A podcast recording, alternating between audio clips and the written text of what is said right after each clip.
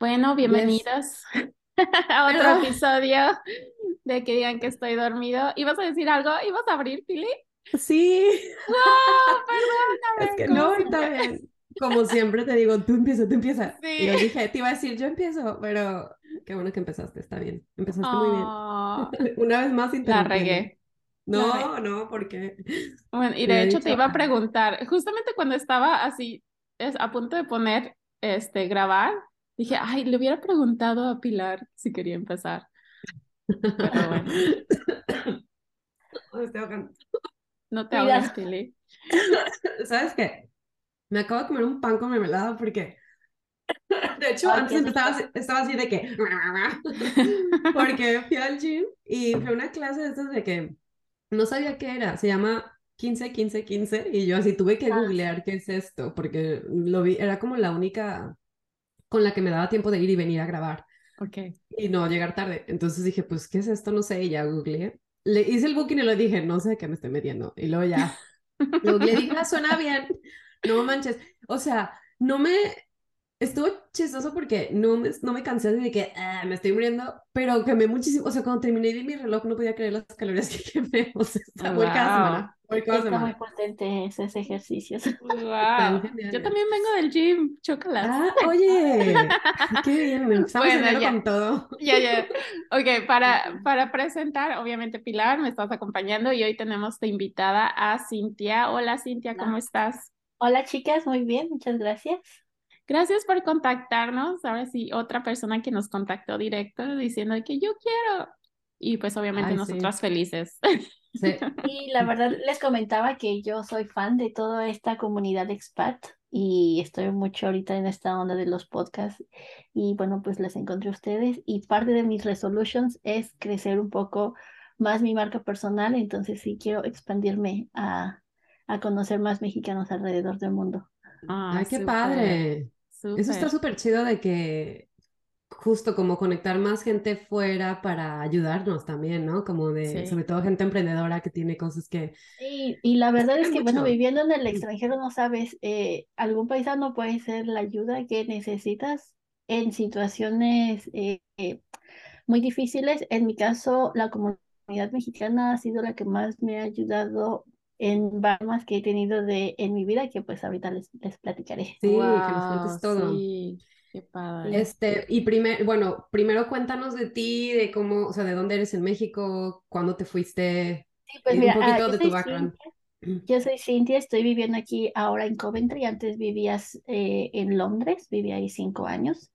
Eh, yo soy del Estado de México, pero cuando digo Estado de México, del norte del Estado de México, porque cuando eh, la gente asimila más Tlanepantla, Coajimalpa, pero eso es más como que la zona metropolitana, yo soy de la parte del norte, que es eh, Atlacomulco, Jogotitlán, Ixtlahuaca, todo es, esa parte que colinda hacia Querétaro. Eh, yo soy de un pueblo muy pequeño, literal, literalmente, eh, pero mi familia es de Veracruz y de Chiapas. Digamos que hasta mis 25 años hice todo lo correcto que se esperaba de una chica de pueblo, ¿no? Mi mamá era la maestra de la mitad del pueblo, entonces no era muy común en, en aquel entonces en ese pueblo tener a alguien de ojos de color, nos decían así que las güeritas, las hijas de la maestra Lupita, bla, bla, bla. Mm. Entonces, pues bueno, ya sabes, las, el cuadro de honor, la que salía ahí en los bailables y todo eso, ¿no? Terminé la universidad, estudié en la Universidad Tec Milenio, de este sistema Tec de Monterrey, medio mixto, no sé, una cosa muy rara. Eh, esa universidad porque la terminé en tres años, pero nunca tuve vacaciones, entonces Oh, tenía wow. dos materias cada mes y después de tres meses ya terminaba las seis materias de un semestre. O sea, era matemáticas diario, diario, diario, inglés diario, hasta, hasta que terminaras todo. Entonces tenías que estar al full y pilas con la escuela, no podías faltar. Y em, mi situación económica tenía que yo hacer prácticas en la escuela y tenía que tener buenas calificaciones porque no venía de esta, de este privilegio en el que pues bueno, pues podía yo este, gozarla. Siempre Ujú. vivía estresada, ataques de ansiedad en esa parte de, de la universidad. Por lo tanto, yo veía muy lejano esto de pues irme a estudiar al extranjero, que sí tenía contactos con el primo que se fue el primo lejano que está allá en España, pero no era algo que se podía hacer porque mi escuela, como era muy nueva, no tenía, eh, no era muy conocida, no, no tenía irte al extranjero y aparte económicamente no estaban mis posibilidades. Total que por, e, por esta parte de estudiar así tan rápido, terminé a los 19 años la universidad. Oh, wow, es que fue como súper intensivo. Sí, porque qué estudiaste? de septiembre, eh, administración de empresas. Entonces, claro, yo con esta cara de bebé, pues yo iba a pedir trabajo y me tomaban la loca. Pero yo sabía que iba a llegar a ese punto.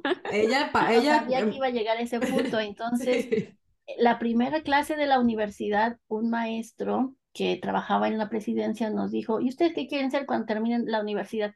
Y claro, como veníamos de este chip del TEC de Monterrey, no, pues yo quiero ser gerente, no, pues yo quiero emprender y todo mundo así lanzándose a lo más grande. Entonces el maestro nos pregunta, bueno, ¿y tú, fulanito, sabes sacar copias de doble cara? ¿Y tú sabes hacer esto?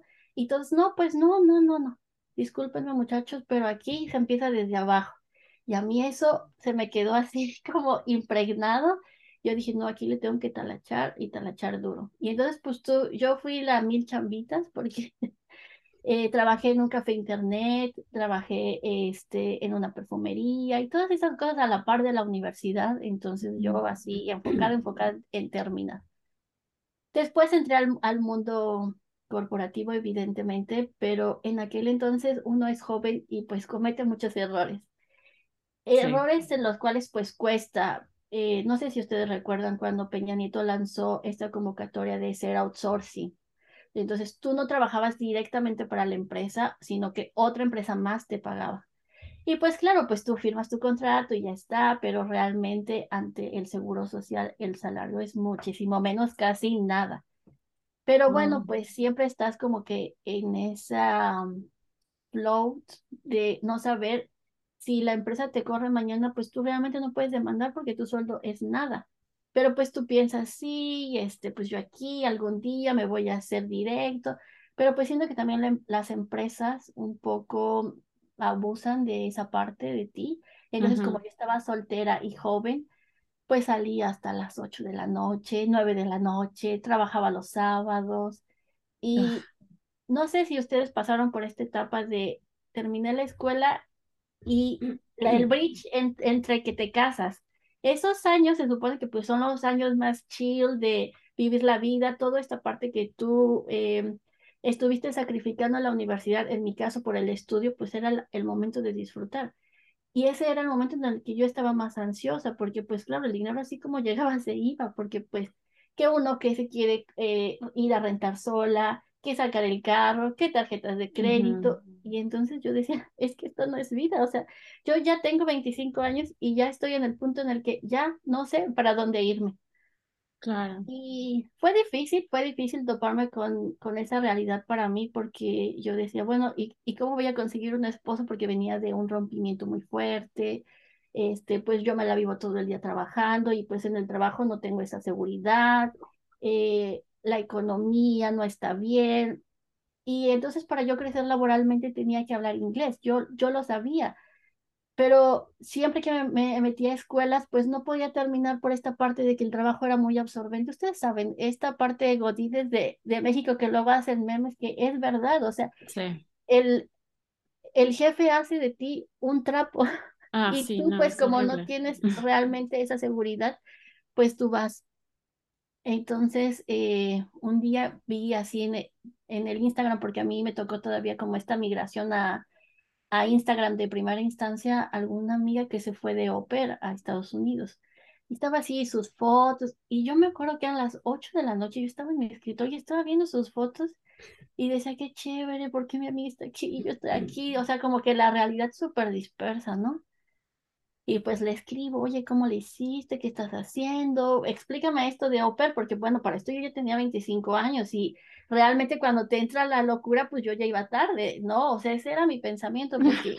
Nosotras también hicimos Oper más o menos esa edad. tarde, yo la hice a los 24, que ya era la sí, Exacto. Sí, entonces era de que nos juntábamos que- con los niñitos, ¿no? Así todos bien Exacto, pues me 18 y a, rucas. este- a estos grupos de Facebook de au pairs y qué y cómo funciona, porque pues todo esto era. O sea, yo no podía creer que alguien te pagaba por cuidar a sus hijos y todo el show, ¿no? Ujú. El punto es de que, bueno, estaba esta famosa agencia de Estados Unidos que pues tenías que pagar un, un billete para entrar y todo. Y bueno, yo dije, no, yo puedo sola y hice mi aplicación, hice mi, mi visa, la llené mal, era cuando estaba Donald Trump. O sea, la llené mal yo por las prisas y por yo querer así toda arrebatada y obviamente fue denegada. Oye, Entonces como, y un punto, porque estás diciendo que hay una empresa que tienes que pagar mucho para que te hagas lo de au pair. Ok, yo nada más quiero avisar, yo tampoco pagué nada para ser au pair. ¿Tú pagaste, Pili? Sí, yo pagué una empresa, pero no tan, no me acuerdo cuánto fue, no me acuerdo que fuera así ex- exagerado el dinero, pero ellos te conectan con una familia que ya conocen, entonces era como más, Ah, aunque ok. Estados Unidos, no sé, pero yo me fui a Alemania, yo creo que pude haber, ¿sabes? O sea, sería muy raro que una familia en Alemania estuviera haciendo un scam, o sea, creo que lo pude haber hecho como tú, Claro.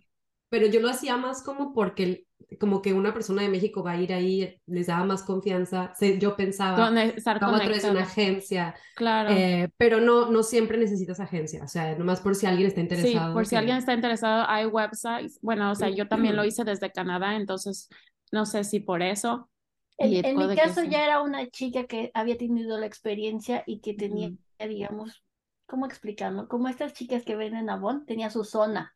Entonces ella sí, era sí. pertenecía a una empresa grande y ella iba jalando de la Ujú. zona. Ok. Ya las Mm, iba poniendo en un estado en Estados Unidos. En ese entonces era para New Jersey y Nueva York. Ese era como que el área donde ella las colocaba. Y entonces Pero bueno, no pudiste.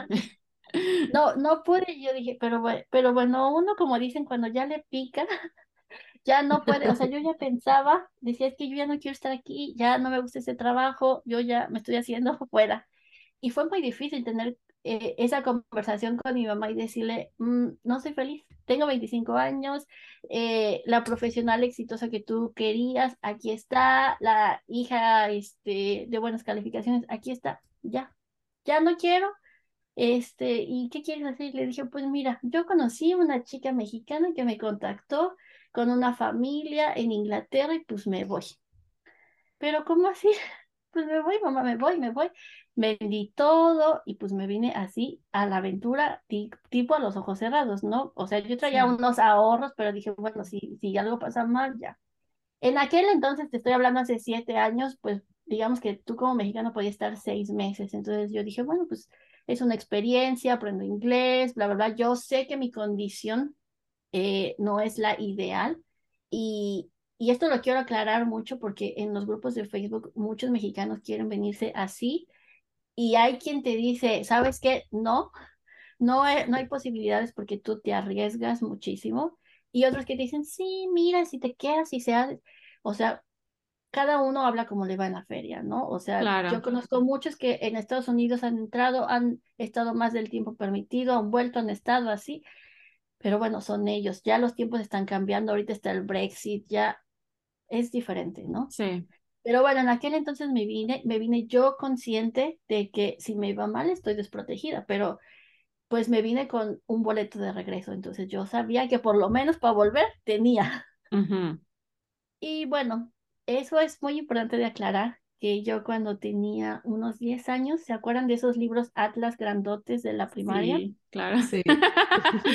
Y claro, pues yo tenía situaciones familiares pues fuertes, entonces pues yo me iba ahí a los libros a, a ver y pues vi muchas fotografías de la India y yo así como de esas veces, porque no había computadora, no había tanto así, digo, no soy Claro. tan vieja, pero pues esas veces que tú, tú te quieres transportar en la imagen y decir dónde son estos lugares tan maravillosos, los colores, las cosas. Entonces, así de hipnotizado me quedé yo con, con la India. Entonces, la familia que me recibió fue de la India. Yo dije, bueno, esto me va Ah. acercando un poco más a mi sueño. Yo haciéndome aquí el gaslighting a todo lo que da. Y bueno, pues ya llegué aquí este, a un pueblito que se llama Rugby, que es donde es el, el este deporte de rugby. Sí. Ay, qué. Este, muy inglés, muy tradicional, pero siento que la, el periodo de adaptación de un expatriado son los cinco, los tres primeros meses es de maravillarse, ¿no? O sea, yo me acuerdo que iba al supermercado y decía, ¿cuántos cereales? ¿Cuántas opciones? Yo iba al Prima y decía, no, esto es así, el internet aquí.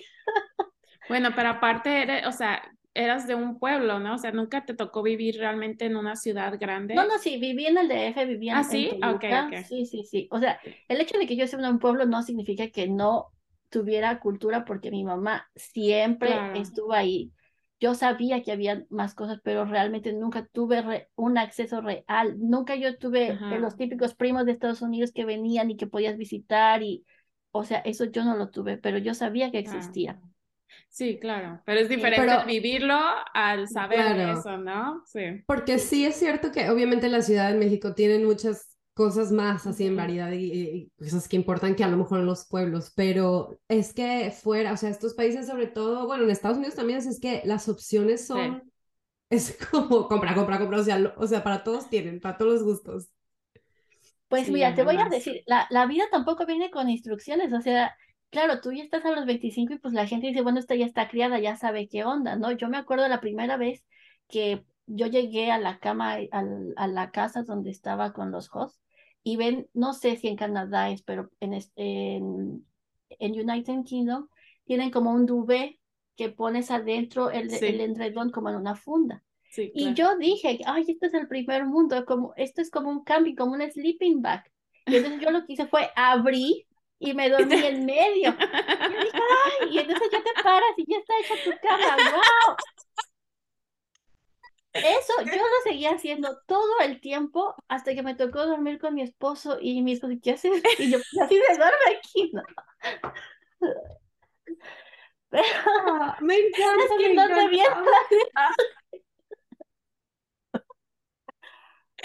Pero ¿sabes qué? O sea, tiene todo el sentido. Eh, totalmente. Y creo que tal vez yo lo hice alguna vez. Pero tengo que decir que justo mi suegra estaba diciendo, no, no entendí toda la plática, no sé cómo fue, pero creo que hay una señora que renta una casa o algo y le dice a la gente, traes tu tube y te duermes adentro del tube. O sea, algo así estaban diciendo justo hace dos días de ese ah. tema. Entonces, o sea, no, hace todo el sentido. Uno piensa, pues ahí te metes como sleeping bag. Sí. Oye, qué práctico. Entonces, pues bueno, pues yo estaba viviendo esa fantasía, ¿no? De wow, aquí todo súper wow. Oye, ¿y ya hablabas inglés? ¿Poquito inglés o nada? ¿O te fuiste sin...? Pues a ver, en México tú te tienes que graduar con un cierto nivel de inglés. Sí, el hello, how are you? Fine, thank you. Sí, que llegas a un pueblo de Inglaterra y te dicen, Haya, y yo, Haya, ¿y qué? Pero, como no se les entiende nada esos acentos tan raros que yo decía, es que no abren la boca, aparte del inglés es para adentro. Hello, mate, how are you? You're right. Y no, no, no gesticulan, entonces no es como ni siquiera que tú digas, ah, bueno, yo en Estados Unidos, tú medio ahí entiendes, chapoteas. Nada, nada, nada, nada. Y, pero bueno, pues esta familia como que me hablaba hacia señas y era muy así.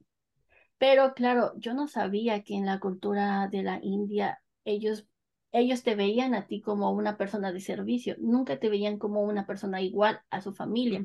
Y esto me fui dando cuenta cuando estaba viviendo con ellos. O sea, yo no me, cuando ellos hacían sus reuniones familiares, ellos me hablaban hasta que la reunión había terminado para yo comerme las obras. Oh, Pero yo, en ese momento, pues yo decía, yo estoy aquí en mi onda, no sé qué, bla, bla, bla. Pero después de un tiempo, yo decía, esto no está bien. O la mamá me decía, vamos, vamos al centro comercial y me dice, bueno, tú me esperas aquí tres horas. Y yo no tenía teléfono, no tenía internet, me daba miedo salir, me, me daba miedo moverme más lejos. Y ya yo la esperaba en el frío y, y, y viendo... O sea, ¿te dejaba afuera o qué? Sí, sí, sí. En el carro, casi, casi. ¿En el carro o qué? No, no, no, me dejaba ahí en el estacionamiento y me decía, bueno, por, aquí nos vemos, ¿eh? Y pues como yo no tenía internet, no tenía teléfono, no podía hablar, o sea, yo me daba un miedo perderme y decía, pues esta es la única señora que conozco. Sí, está bien. Y ahí me quedaba. Y bueno. A lo mejor ella pensaba que tú, ibas por ahí, pero pues si no te dice a, qué hora, ni siquiera eso, pues, o sea, Exacto, pues, pero como que todavía había un bridge de comunicación muy fuerte, ¿no? Ah, claro. Bueno, al final sucedió una cosa. El papá llegó borracho y uno de los niños había perdido un Lego. Bueno, el niño le montó una de, ay, papá, ¿qué quiero esto? Pero así llorando a más no poder. Y el papá así gritoneándome dónde están las cosas, es que tú no pones atención. Y le dije, no se preocupe, ahorita lo busco. Pero yo estaba así súper chill. Y ya, total, que al otro día era mi día libre. Mi día libre era un miércoles. Y la señora era así de, vámonos a la escuela, dejo a los niños y, y ahí te aviento en el centro y ya estudia li- libre. Y dije, bueno, está bien. Así lo hice. Regresé y mis cosas ya estaban en bolsas de basura. ¿Qué? Tres meses de haber llegado. Yo haber dejado toda mi vida y yo llegué y dije, ¿qué pasó? Dice, mi esposo me que fuiste una insolente, que no le tuviste respeto a mi esposo y él no te quiere ver cuando regreses de trabajar. Así. Y ya, te me vas. Y ya. ¿Qué? Y tú, a ver, pero espérame, ¿tú hiciste eso a través de una agencia de No, no, no, te dije, yo me fui Sí, sola. O sea, yo. Ah, ya, perdón, ya, era. ok. Qué Entonces, horror. No puedo Pues lo único que se me ocurrió fue hablar con el único amigo mexicano que conocí en ese pueblo y le dije, mira, me pasó esto. Bueno, ahí es cuando un otro mexicano ayuda a otro sin conocerlo, pero en plan, él súper indignado, así, yo voy a hablar con esa señora, le voy a gritar, le voy a decir sus cosas, bla, bla, bla. Pero pues él sabía que teníamos que resolver la situación que me estaba pasando. Me dice, bueno, ¿y tú qué quieres hacer? Y le dije, pues mira, yo tengo mi boleto a México y me regreso. Y me dijo, no, no te puedes regresar así. Tú veniste aquí a cumplir un sueño, tú no te puedes ir con este sabor de boca. Y, y es por eso que yo agradezco muchísimo a la comunidad mexicana. Este, voy a dije, "Tienes llorar. Yo luchar". también, estoy con la lagrimita así de que, oh. Es que yo me fui, yo me fui niñera y yo también me regresé antes. Entonces, ahora digo, me hubiera quedado, hubiera buscado otra familia, hubiera hecho esto, ahora estaría hablando Sí. alemán. Y, y por eso digo, qué bonito que él te, Que que te dijo Él me eso, ahí, porque este, como que la sacudida y me dijo, te tienes que ir a Londres. Aquí yo te ayudo, yo te buqueo un, un hostal, no sé qué, mira, aquí llegas. Él me explicó y así, que Dios te bendiga y al vete. Y pues me Wow. Me fui a Londres eh, y muchas veces uno como expatriado, claro, ve la, la vida en las redes sociales y dice, ay, mira esta, se fue, siguiente ya está viajando, pero tú no ves la realidad, todos esos Claro. pequeños pasos que te llevaron a estar en donde estás.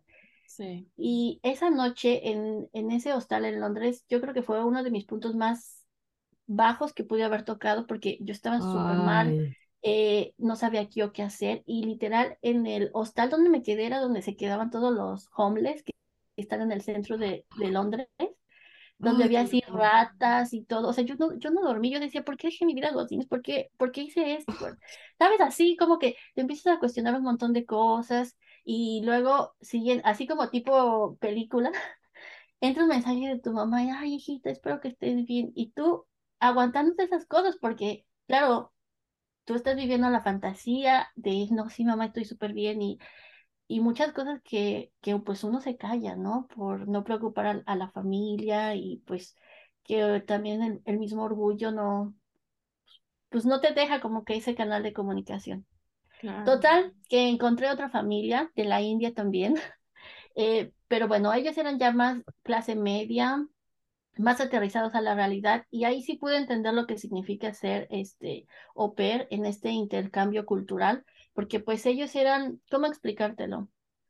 Digamos que eran como muy tradicionales, como una persona de Oaxaca. Ellos así súper vestidos, comían sus cosas tradicionales, hacían sus ceremonias en sus casas. Entonces yo, Wow. pues, yo así viviendo mi fantasía y en verdad que vivir en Londres me cambió la perspectiva. Eh, ella me explicó cómo salir, cómo viajar, cómo hacer, cómo esto. Y yo ya tenía planeado un viaje a Marruecos, porque claro, tú te vienes como au pair con esta fantasía de voy a viajar por el mundo y no. Sí. Y no te alcanza para nada que el no. metro de... El, el dinero era, el dinero era muy poco, entonces yo lo único que hice, bueno, dije, a ver, tengo este dinero, ¿qué es lo más lejos que puedo ir? No, pues Marruecos. Wow. Ahí voy sola, sola, me fui sola. Oye, Marruecos, bueno, yo Wow. no he ido, pero no es una ciudad fácil así, las cosas, No o es sea, fácil, no, no, no, no, no es digo. Marruecos es un país, no sé por qué dije ciudad, pero no es un, no es un lugar fácil, sí.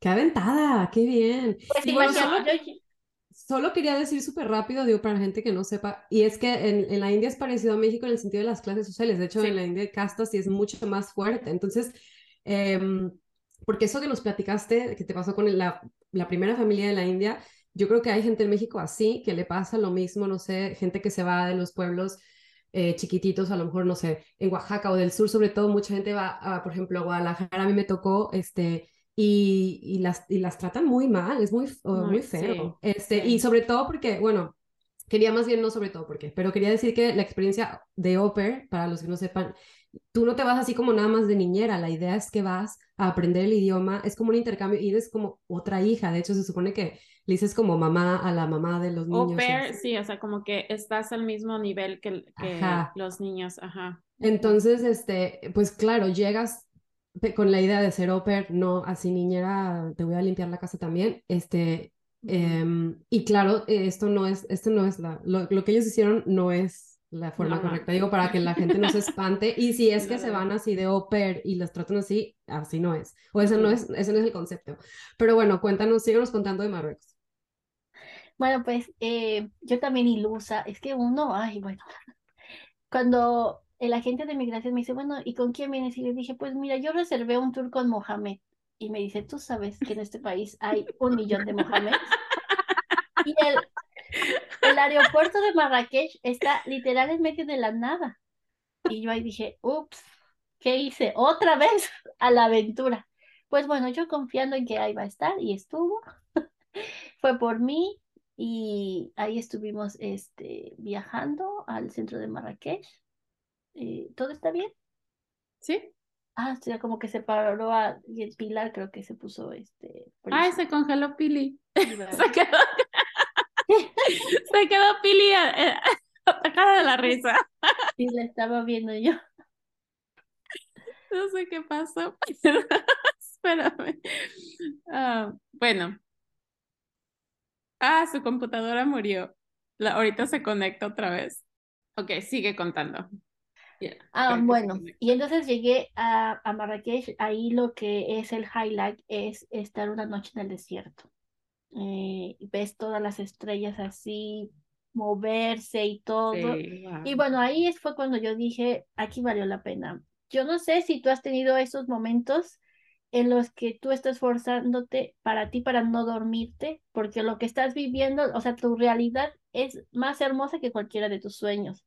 Entonces, oh. eh, el este señor berebere con el que fui al desierto, él me dijo, aquí fue donde Dios tuvo, digamos que su concentración en el desierto, aquí fue donde hizo la inspiración. Y yo lo entendí, o sea, lo entendí tan claro, o sea, como esa conexión entre la naturaleza que ves, el cielo y la tierra que se va diluyendo, eh, que vas viendo el amanecer, que todas las personas que, que se han muerto, que tú las sientes que te están viendo, ay, no sé, una conexión tan oh, bonita. Wow. O sea, no sé si súper espiritual, súper.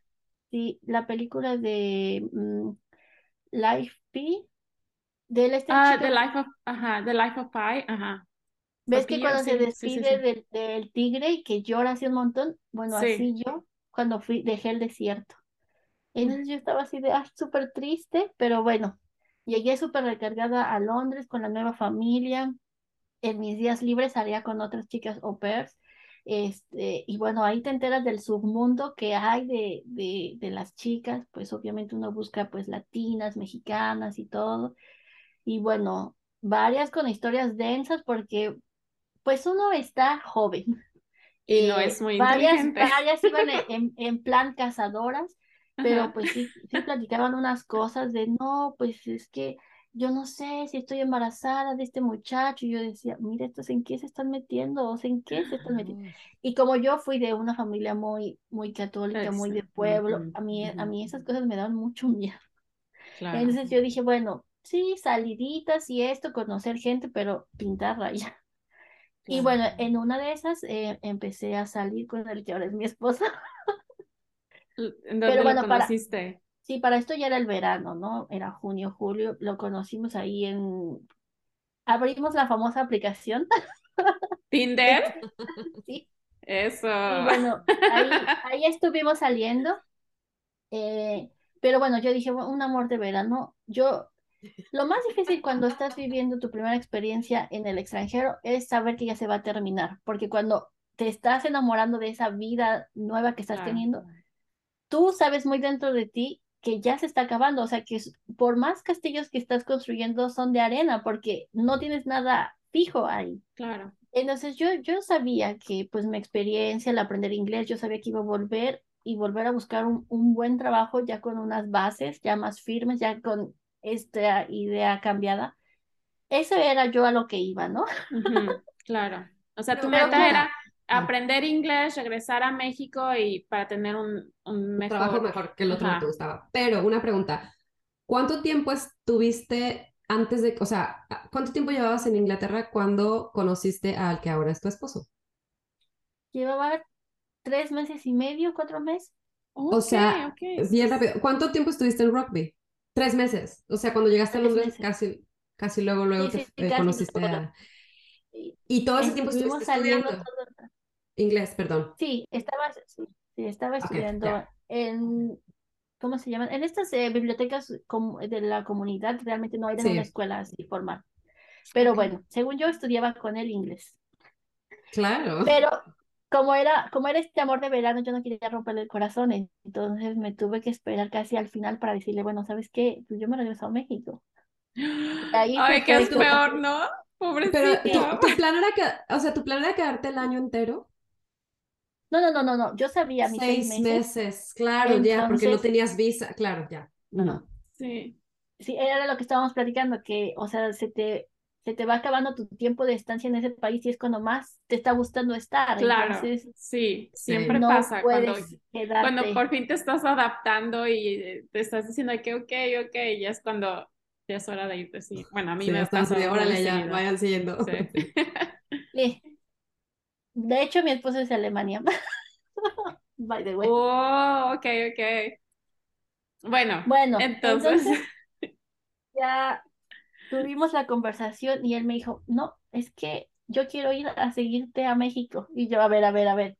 Yo le dije a mi mamá, me iba por seis meses, yo no puedo llegar con un hombre así, porque para esto era octubre.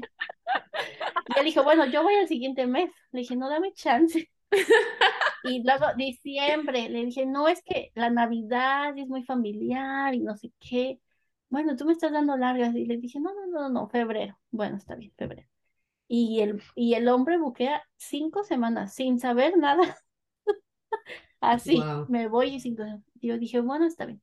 Oh, Eso es un consejo que yo les doy a todos los que me están escuchando, que este mm, shock cultural a la inversa cuando llegas a México, oh, sí. pues sí te pega y te pega fuerte. Y yo ya sabía que esa parte me iba a tocar. Entonces yo llegué un jueves y yo el viernes ya estaba en el aeropuerto para irme a Chiapas. Porque, pues claro, no es de que, no es de que hay un país mejor o peor que otro, pero pues tú vienes de, pues de Europa, donde está todo organizado bien y empiezas a ver las calles y te empieza a desesperar que pues no todo es como esta fantasía que viviste seis meses y la gente te empieza a preguntar y cuéntanos de allá y tú todavía con este desapego que todavía no habías trabajado y cuéntanos qué viste y cuéntanos qué te gustó. Eso, eso es muy difícil, la verdad. Entonces yo no quería ver a nadie y ya había planeado, había planeado mi- inglés. y ya había planeado mi viaje por un mes de mochilera en Chiapas. Y Wow. bueno, Wow. La verdad es que ahí, pues mi esposo empezó a ganar puntos porque le dije, ¿sabes qué? Pues me voy a una zona donde pues no hay mucho internet.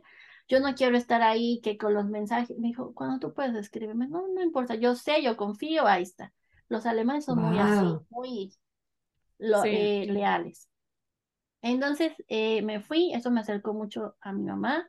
En diciembre pues tuve la conversación de, bueno, es que va a venir y no sé qué, y pues es- vamos a ver qué pasa.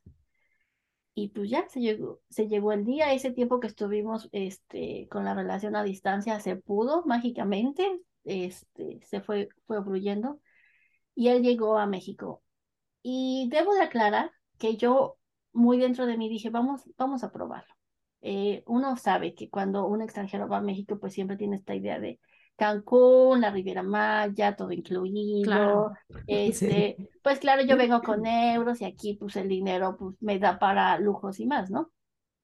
Y yo dije, bueno, aquí no va a ser así, aquí van a ser a mis condiciones. Y, y, bueno, pues se fue al pueblo. Al pueblo en plan, vete y prende el boiler, vete y ve por el pan temprano, vete en un taxi colectivo, ese tipo de cosas que yo sabía que, o sea, mi familia y nosotros podíamos tener, este, pagar lo que él quería, pero yo dije, no, aquí es así. Vamos a la milpa a cortar elotes. Vamos a esto. Y aguantó, aguantó, Wow. aguantó, aguantó. Wow. aguantó Eso está y genial. nos sorprendió. Fíjate que a mí, yo, yo tengo algo parecido porque mi papá, mi papá es de un rancho en Zacatecas, él creció ahí y este, y yo siempre, o sea, ya yo nací en la ciudad y yo crecí en la ciudad, pero mi papá es muy austero, o sea, mi papá vas a- al rancho y la casa, o sea, yo digo, ay, papá, por favor, pero entonces yo siempre decía, es que, ¿cómo voy a traer yo aquí a alguien? O sea, ¿sabes? Porque yo crecí, pues, con, con gente que no necesariamente conoce esas cosas, porque en México mucha gente Claro. que no vive esas cosas, ni va a la milpa. Yo sé lo que es ir a la milpa, yo sé, o sea, estas cosas porque las, las viví de chiquita, que mi papá nos llevaba de, en las vacaciones o así. Este, y me pasó con, pues, con mi ahora esposo que se adapta muchísimo. Y de hecho, un amigo de mi papá, que también es de ese pueblo, pero se fue a vivir a la ciudad y tiene otro tipo de vida, este, la última vez que estuvimos ahí, eh, Barry se puso a hacer la carne así en el asador, que el asador es un, un bote de estos de, Carbón y así, ajá. de, de estos metales cortado a la mitad, ya sabes, esos tambos que cortan a la mitad y ponen sí, una sí. cosa. Ah, pues ese es el asador que hay en el rancho. Y este, y entonces dijo Chema, le dice papá, ay, me encanta Barry porque se adapta a todo. Y yo, yo por eso digo, qué bueno, porque esta es mi, o Claro. sea, no todo el mundo tiene esa historia, pero esta es mi familia. Yo no crecí ahí, esencia, pero sí. mi papá es ahí, mis tíos son de ahí, ¿sabes? O sea, y, y para mí era muy importante encontrar a alguien que pudiera aceptar eso sin verlo feo y, sin, y, y que, y que se pudiera como adaptar y, y, y, y no, sí, pues alguien así. Y eso que Barry es delicado con de que, ah, me corté, ¿sabes? Ok, yo le digo, Barry, no durarías nada en el rancho, pero cuando vamos, este, Cambia su chip, ¿no? o sea, sí se adapta y nunca, o sea, está Supervivencia. feo o lo que sea y no, o sea, no, no, no se queja ni hace caras fuchi ni nada. Entonces, para mí eso es como súper importante. Qué bueno que para ti fue con, con tu alemán ¿y él, él llegó directo a tu casa o en donde, o, o se quedó en alguna otra parte? Bueno, llegamos y estuvimos en, en el DF y ya después en mi casa y después estuvimos viajando. Pero claro, las reglas de en cuartos separados y las reglas de mi mamá, ya sabes, ¿no? Esas cosas Sí, uno tiene que respetar aunque, aunque ya tenga sus añitos. sí, claro. Y bueno, ya después, este, pues ya se venía la parte de que pues él iba a terminar su viaje y, y ahora qué sigue, ¿no? Yo dije, Sí. bueno, pues yo siempre tuve mi plan A, que fue, bueno, pues yo consigo ya un trabajo, nos estamos viendo cuando podemos, o sea, yo en plan mujer independiente. Pero bueno, él habló con mi mamá y dijo, quiero que Cintia se regrese a Europa conmigo. Y mi mamá dijo, mira, ella ya es adulta, que ella tome sus decisiones, este, pues tú pregúntaselo a ella. Y pues ya, ahí fue cuando yo dije, bueno, pues la verdad yo creo que sí, es momento, vámonos. Y ya, me volví a ir otra vez en, en situación de, de turista. Él me conectó con alguno de sus amigos y fui, ¿cómo explicarlo? Una cuidadora de perro profesional. Sí. Wow. Era una familia de Londres muy, muy rica, que su perro estaba solo y no querían que el perro estuviera solo y querían que el perro caminara. Y bueno, esta gente que humaniza a las mascotas. Y Sí. pues ahí yo estaba. Y Me ganaba más encanta ese término, humanizar a las mascotas. Amé. Sí, entonces, bueno, yo era la asistente personal del perro. Pero oye, genial, porque tener un perro de es lo me- bueno, a mí me encantaría que Pues me sí, pagaran por cuidar un que perro jugar, y mientras me imagino que sigas estudiando más inglés o algo así. Sí, sí, sí, o sea, yo decía, bueno, yo, yo aquí, yo creo que ni, ni siquiera soy la de servicio, ellos trabajan para mí, porque pues ellos son los que se van a trabajar. Yo estoy aquí vivías viviendo en en la mansión. ¿Ah? Tú vivías en la casa, en la mansión. O sea, Sí, sí, tú cuidando al perro. Ellos sí, te era comer, la ellos excelsa, pagan yo la era la renta. excelsa, sí, Con la alberca.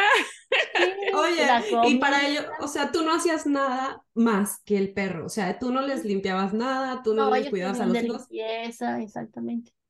Wow, o sea, fuiste de un extremo a otro. O sea, de Aparte que es mejor cuidar, yo creo que es mejor cuidar a un perro que cuidar a un niño, ¿no? Mucho más Ay, fácil. por supuesto. Mucho más fácil. Aparte el perro es como, ay, qué alegría tener un perro. Sí, que no es tuyo, además tú no pagas que se enferma, que si no, ya nada más estás jugando con el perro. Ay, qué alegría. Exactamente. Pero bueno, en, en ese inter, pues, este, hicimos un viaje a París, mi esposo y yo. Y aquí viene las, aquí viene la telenovela.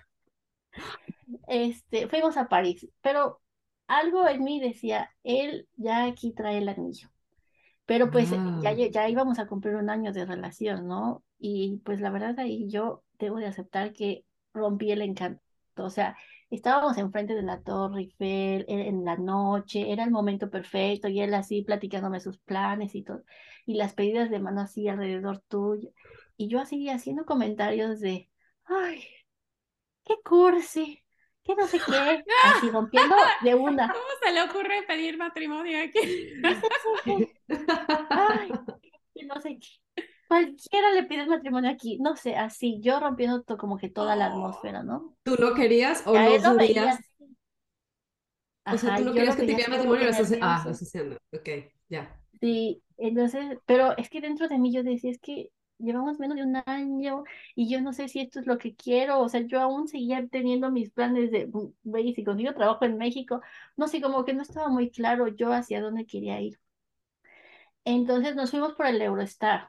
Eh, al regresar de Francia a Inglaterra tienes que pasar por migración, ¿no? Entonces pasamos eh, Francia, check, ¿no? Y pasamos la migración de Inglaterra. No, pues ¿cuántos días se va a quedar? Desde ahí, mi esposo, bueno, Jacob dice, eh, en un mes tiene un viaje para Alemania. Le estoy preguntando a la señorita, ¿no? ¿Sabes? Como de esas que ya te huelen, ¿no? Sí, Nos preguntamos sí. qué tres cositas y mi esposo así como que contestando, medio peleándose entre ellas y dice, dame un segundo. Y se lleva, no, se lleva mi pasaporte. Pero claro, siguen las cámaras grabándote y entonces pues mi esposo ahí diciéndome, ¿y ahora qué? ¿Qué vamos a hacer? Porque él es alemán, él tiene que tener todo planeado a su Claro. forma, Sí. cuadrado. Ah, sí, no hay espontaneidad, no existe el improvisar. sí, sí.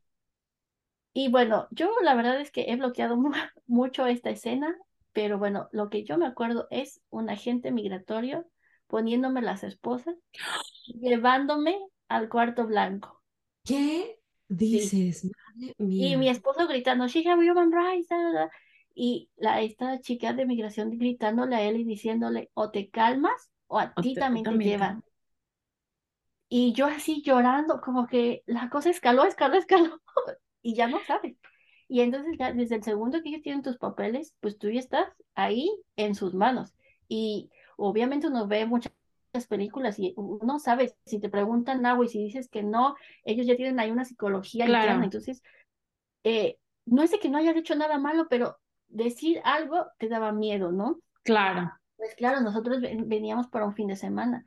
Así yo veía cómo estaban sacando mi ropa interior, cómo estaban sacando todas mis tarjetas, me quitaron mi teléfono, me hicieron pruebas de drogas, me hicieron quitarme los zapatos. O sea, todo mi esposo estaba esperando afuera y, y tú no sabes, o sea, yo ahí ya me imaginaba, no sé, en una cárcel en medio de la nada. O sea, te imaginas lo peor, es que en un segundo las cosas escalan y al final me ponen una cámara enfrente de mí y me dicen, este, bueno, te va- vamos a, este, a grabar todo esto, bla, bla, bla, y empieza. Eh, ¿me puedes entender? Sí. Y yo vi ahí en su cuestionario que decía, no necesita intérprete. Y como que todo empezó a transgiversarse. ¿Qué haces? Y yo, ah, bueno, le estoy ayudando a mi esposo, trabaja ilegalmente. Eso fue lo que escribió ella. Y le dije, no, yo no estoy trabajando. Y de esas veces que como que ella apaga la cámara y te dice, aquí tranquila, porque solo yo soy la que te puede ayudar. Sí, como, como esa intimidación interna. Ay, Dios. O Como sea, yo diciendo, yo estaba- apago la cámara, aquí te puedo dar unos golpes y nadie se entera, Sí, casi, sí, sí. casi. O sea, yo, yo estaba que, Ah. yo estaba que me cagaba, o sea, yo ya estaba de, ya, Dios mío, llévame, llévame, llévame. Y bueno, al final me hizo firmar el formulario que dice este, que me trataron bien, ¿no? Le dije, es que yo no quiero firmar esto. Me dice, "Oh, tú tienes que firmarlo. y ya está. Bueno, o sea, a mí que se me hizo una hora, pero mi esposo dice que fueron tres horas que estuve en ese cuarto. Yo no me acuerdo, o sea, tanto fue como que el nervio y todo. Y bueno, al final sacaron esta historia de contexto de que yo estaba trabajando este, ilegalmente, que no era una turista cualquiera porque ya se venía el Brexit. Este, me empezaron a contar mis entradas y salidas y bla, bla, bla. Y esta manera caen que te dicen de, bueno, eh, te recomendamos que entres con la visa apropiada, bla, bla, bla. Este, lo puedes intentar mañana, pero pues depende del agente migratorio. Si pasas, pues ya chingaste. Y si no, pues este, no te vamos a dejar entrar en cinco años, porque pues tú sabiendo tu situación, volviste a reincidir. Y entonces... Eso es porque, eso se dio porque estuviste seis meses te tienes que salir otros seis meses para volver a entrar seis meses. ¿Y no pasaron esos seis meses entre tus dos No, porque en México yo estuve cuatro meses y... Eso es súper importante, solo para que lo tomen en cuenta, porque mucha gente, me acuerdo que cuando estaba yo en la universidad, la gente se iba a Londres, decía, no, me voy seis meses, me salgo, me voy a otro, a Europa. y tengo otros seis meses, exacto. Contra otros seis meses, y no es así, y tampoco es así en Schengen, o sea, cuando vas a como Central, como la Europa Central o, cualquier parte de Europa, pero dentro del continente que no está en la isla como Inglaterra o aquí en Irlanda, tienes tres meses y para volver como a... Bueno, yo pensaba que eran tres meses y luego te tienes que salir tres meses para volver tres meses, pero creo que por lo menos aquí en Inglaterra es tres meses al año, porque así le pasó a una mexicana que tiene una, está, su pareja no están casados, es irlandesa, tiene una niña y cuando entró la vez pasada que entró, este, creo que no, eh, sí, creo que no habían pasado 12 meses entre sus dos, algo así, y en la, y en la entrada le estaban haciendo un drama también. No, le, no pasó nada, sí la dejaron entrar, pero creo que le dijeron, no te debería dejar entrar. O sea, y pues ya, es ¿qué haces? O sea, con la bebé, tienes que regresar a México, ¿qué sabes? Entonces, solo para que lo tomen en cuenta, porque sí es fácil, a veces no se dan cuenta, pero si se dan cuenta, sí es un, pro, o sea, puede ser un, problema, muy grande. Aparte, ellos tienen toda tu información, todas las tarjetitas que tú llenas de, sí, voy a ver a este amigo. Luego ellos, si tienes un problema más delicado como el que yo tuve, ellos te dicen, pon todos los viajes que te acuerdes y pon a qué dijiste que ibas a estar y ahí te cachan en la mentira. O sea, ellos pueden tomar represalias en ti no muchas veces en base a tu situación migratoria, más bien es en base a las mentiras que tú estás diciendo, porque en el papel que tú firmas dices que estás diciendo la verdad y ahí mm. es donde te caen. Pues, qué fuerte. Ajá. ¿Y entonces qué pasó? y entonces, pues nosotros ahí llorando en el McDonald's, yo en plan ya, pues, la peor narcotraficante, no sé, o sea, te pasan por la mente miles de cosas. Me tomaron horrible, es horrible. Este, y pues, y yo pues más porque pues al otro lo estaba embarrando, ¿no? y pues tú qué, tú te tenías que regresar. Pero a ver, no sino un quinto, pero pues veníamos en plan en fin de semana. Mis cosas seguían ahí con la señora y el perro. Mi, este, mi esposo tenía su vida ahí en Londres, o sea, solo era de entrada y salida, ¿no? Pero antes de que mi esposo me conociera, él trabajó en esta parte de las shishas, no sé si ustedes las conocen. Sí. En Alemania es muy popular estos bares de shishas. Él trabajó en esa industria y conoció a un agente del Jet Set, súper millonario, que él quería hacer ahí un business de shisha. ¿Qué es el Jet Set? Sorry. El Jet Set es la, es la gente súper rica, millonaria, que te dice, hoy tengo una comida con mi amigo en Tokio, agarran su jet privado y se van. Ah, ya, ya, ya. Esos niveles. Okay. Eh, este señor le hablaba a mi esposo y le decía, te puedes ir en el siguiente tren a Bruselas y ahí pasa mi chofer por ti, nos vamos a Suiza y hacemos estas cosas, bla, bla, bla. Mi esposo, él le decía directamente a él, sabes que este negocio no te conviene porque este, esto y lo otro. Y le cayó muy bien mi esposo por esta honestidad brutal que tienen los alemanes y porque no le estaba, digamos, que limpiando las barbas. Y le dijo, un día, Jacob, cuando tú necesites algo, escríbeme, escríbeme y yo veo qué te hago. Pero era de estos tipos que tenías que hablar no por WhatsApp, sino que con mensajes encriptados, una cosa así.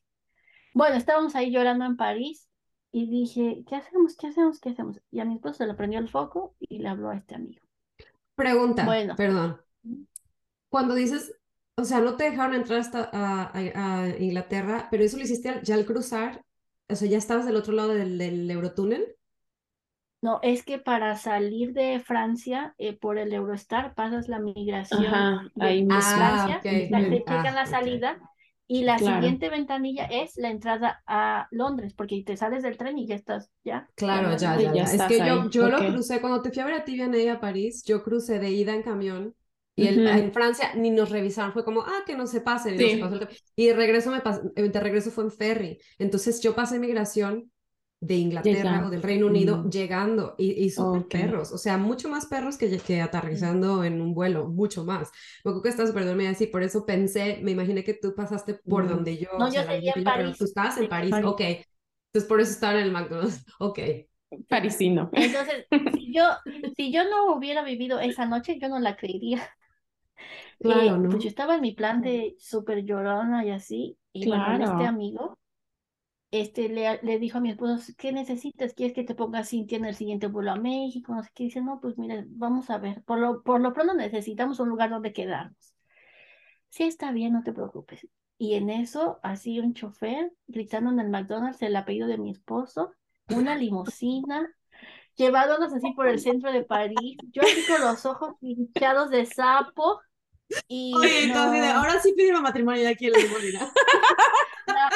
mejor, este, la mejor habitación enfrente del Louvre, así con la supervista, eh, que el recepcionista te dice, señorita Cintia, lamento lo que les pasó, la champaña ya está en el hielo, ya le puse las burbujas, y yo así con mi cara de así, gracias. Ya Oye, espérate, pasaste de estar esposada en el cuartito a Royal, o sea, sí, cuestión de horas. Ay, Cuestión quiero un amigo jet set, quiero un amigo jet set, por favor. ¿Dónde se consiguen? ya me- me metí a bañar, salí, y pues ya mi esposo me dio el anillo, me dijo, mira, o sea, yo te traía aquí para el anillo.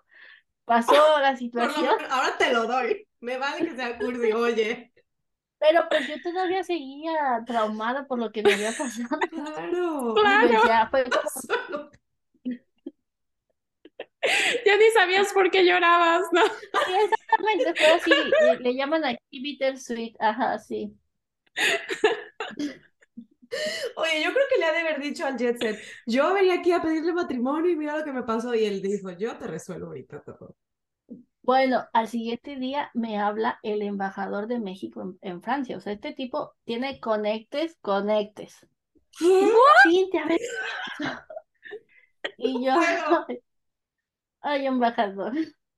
No, es que esto es como ¿Quién es historia María persona? la del barrio, no sé qué, Sí, sí, Emily sí, in Paris. pues así. embajador, así que te hablen ellos. No, de a mí no me contestas. No Exactamente. contestan el teléfono. Este señor Y ya. es... Sí, sí, sí, sí, sí, sí. Ok. Wow. Entonces, este, me dice, pues mira, te tienes que casar. Si tú ya tienes ahí, ya tienes el anillo, este, pues lo más fácil que puede estar en Europa es casarte. Y yo, bueno, sí, pero pues es que, eh, pues yo no me voy a ir como las vacas, yo no me quiero ir a México, pues mi mamá y todo eso. Me dice, pues es que mira, te piden el antecedentes no penales y te piden estos papeles, te tienes que ir a México. O bueno, lo que yo te recomiendo es que pues ya no la riegues más y pues aproveches los 90 días que tienes en Schengen, pienses qué vas a hacer y pues te salgas en tu momento, porque pues ya estar baneada en dos países, pues te puede traer consecuencias. No, pues muchas gracias. Entonces, Y una pues ya pregunta. Perdón por interrumpirte, tengo una pregunta. Cuando te dijeron, en Inglaterra no te dejaron entrar y te, te hicieron el ban por cinco años, supongo que no, porque ahí vives. O sea, te dijeron, no, no, no, no. puedes entrar y ya. O sea, no, no te vamos a Denegado, castigar. sí, solo te dijeron denegado, este, Ok, ya, perfecto. puedes intentarlo otra vez, pero pues ellos te van a preguntar por qué. Y la recomendación fue ingresar con intentes. la visa pertinente. Ajá. Y en aquel entonces era la spouse visa o de prometido, no sé qué. Claro, claro. Bueno, mi esposo le habla a su, a su mamá y le dice, tenemos esta situación, y su mamá, mándamela, mándamela, porque nosotros negociamos que mi esposo volviera a Londres. Entonces él volvió a Londres y yo me fui en Euro, en estos este, Eh, sí. National. Express, porque Ah, yo sí, no sí, quería tocar ningún aeropuerto, no quería Claro. pasar por migración. No. Y pues ya, me fui de Francia a Alemania, toda la campiña 24 horas llorando, porque no sé, esas despedidas, y ahora qué va a pasar, y tú vas a estar acá, no muchas sé cosas de emoción. De emoción. Pero ya ibas con emocionales, anillo. pues. Yo iba con el anillo. Ella llorando y brillando. sí. Mi suegra, mi suegra pues no sabía porque pues claro, ellos hablaban en alemán y pues yo no me enteré qué tanto le dijo mi esposo. Y ahí voy, sin conocer a mi suegra, este, Hola, señora. Pilar se lanzó con esa frase. Célebre. llor- llorando y brillando. Entonces, o sea, tu suegra, tu suegra no hablaba, es, digo, nada más hablaba alemán y, y, y tú pues obviamente no hablabas alemán. Entonces llegaste no- a, a- ¿A, a dónde llegas? ¿Dónde, ¿Dónde vive la señora? Mi esposo vive en una parte que se llama Saxonia, que es la peor parte de Alemania. Es la parte este, que está cerca de Leipzig, cerca de República Checa. Es Ok. como que, es la parte pobre, digámoslo así. ok, Ok. La parte Entonces la donde señora. está ok. Está.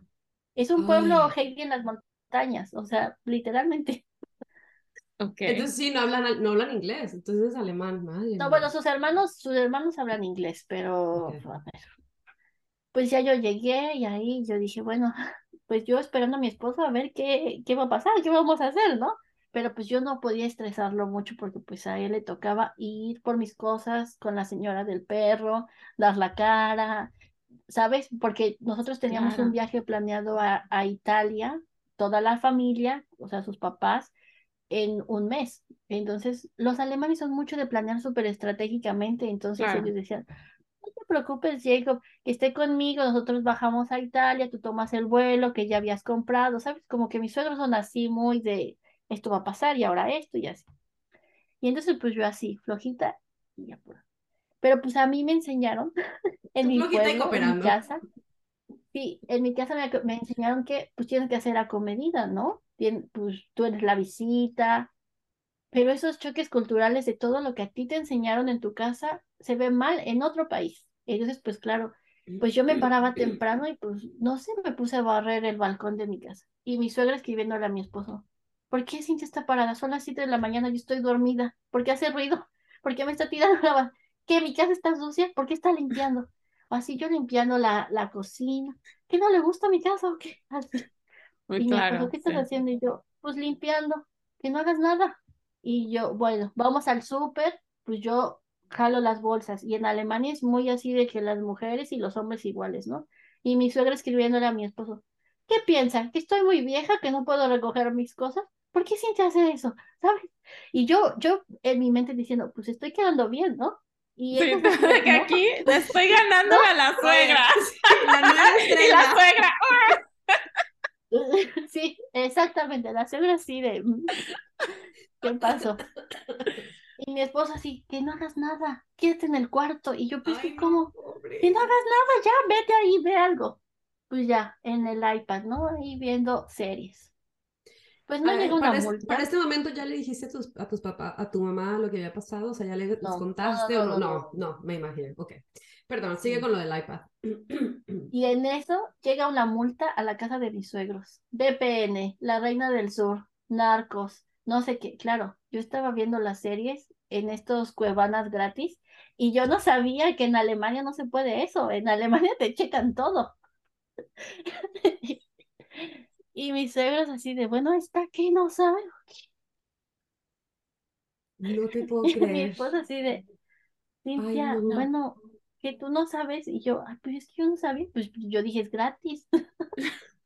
Oye, qué fuerte, porque yo lo peor que me ha pasado aquí es que eh, un día me quedé aquí en casa de mis suegros cuando todavía no me casaba. Barry se fue a su eh, despedida de soltero y en la mañana a mí me iba a llevar mi suegro a, a un lugar donde me iban a hacer la prueba de peinado. Entonces yo me metí a bañar, igual que me metí a bañar, no sé qué, y yo sé que quería abrir la ventana, luego, luego, porque por el, el Sí, sí. este, la humedad, Sí. entonces para qué, Tarara. Y yo, ah, bueno, voy a abrir la ventana. Abro la ventana y la alarma de la casa empieza. Era súper temprano, porque yo tenía la cita temprano, pero yo aparte me levanté extra temprano, ¿no? Y yo así, yo en el baño así de puta. ma-". Y ya, me, pues la quitó mi suegro Y abre, eh, pero me hace chistoso, me abre la puerta y me dice, Pili, sí, te, sí me voy a despertar a llevarte, no me tienes que... y yo, yo, perdón. Yo en Alemania Yo, pero- abrí la ventana, pero esas ventanas se abren raras de- que tú hacia- piensas, la rompiste, ajá. la rompiste. Sí, de que, ya, sí, sí, sí. Sí, no, pero yo estaba agobiadísima de puta, o sea, por días me quedé, es que yo le abrí la ventana, los desperté, el ruido, así que, pero la multa, eso estaba súper traumático, pobre de ti. Pobrecita.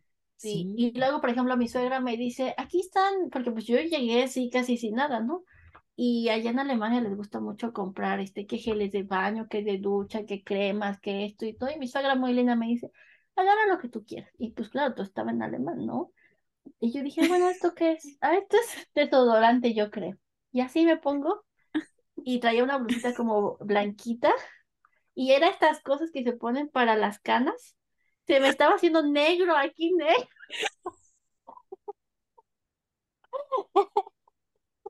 Y yo estaba en una comida familiar de con la familia extendida y yo no me había dado cuenta.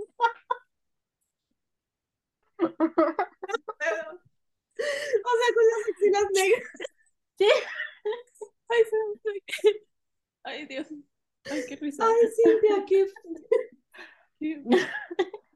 Entonces, Ay, ¿qué, qué no pasa? Pero bueno, Los primos así, ¿de dónde salen? sí, o sea, mi esposo y yo tenemos como que este, mi esposo tiene un humor muy eh, seco, muy ácido, y él me dice, es que, o sea, de verdad, Pocahontas se queda corta contigo.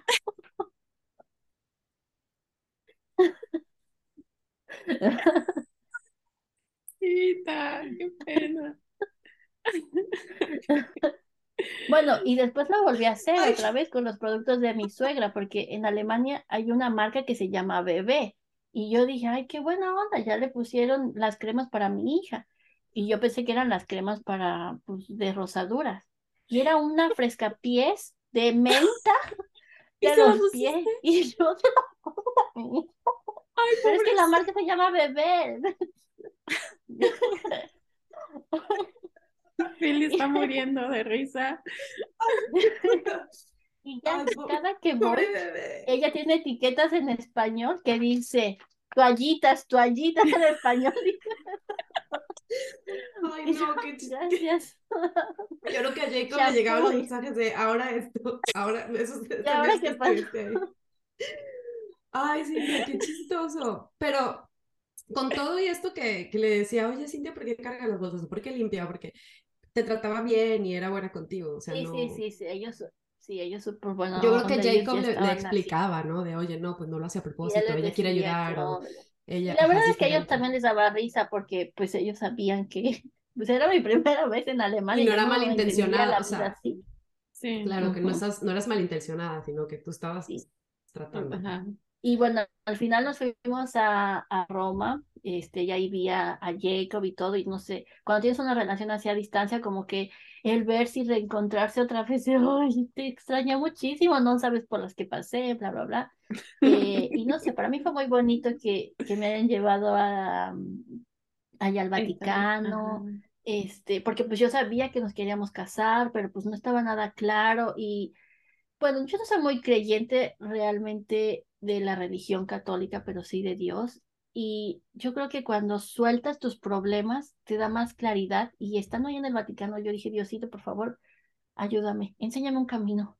Yo, yo, tú sabes que yo me quiero casar, pero al momento todo es muy complicado. Si yo me regreso a México, no sabemos cuándo nos vamos a volver a ver, no sabemos cómo nos vamos a volver a casar. Por favor, ayúdame. Y ahí ya cuando, como que cuando solté ese peso de mí, ay, me metí así de, porque yo estaba en todos los grupos, mexicanos en Alemania, mexicanos en Inglaterra, mexicanos no sé dónde, y una chica puso, oigan, me acabo de casar en Dinamarca, así, así está el PEX. Y le escribo a la chica, y le digo, a ver, platícame más. Y entonces ella, pero así como cuando tú dices, Diosito, por favor, ayúdame, quiero un helado de fresa, te llega. Así fue, literalmente, acababa de terminar de como salir del Vaticano y me metí así a tontear y ahí encontré a esta chica, ¿no? Y ella me explicó cómo está el show de casarte en Dinamarca, lo planeamos, lo platicamos en ese viaje y bueno, resultó que mis suegros y mi esposo se iban cada vacación a, Dinamarca, allá hablan alemán, allá concretamos la cita y bueno, menos de dos semanas nos casamos.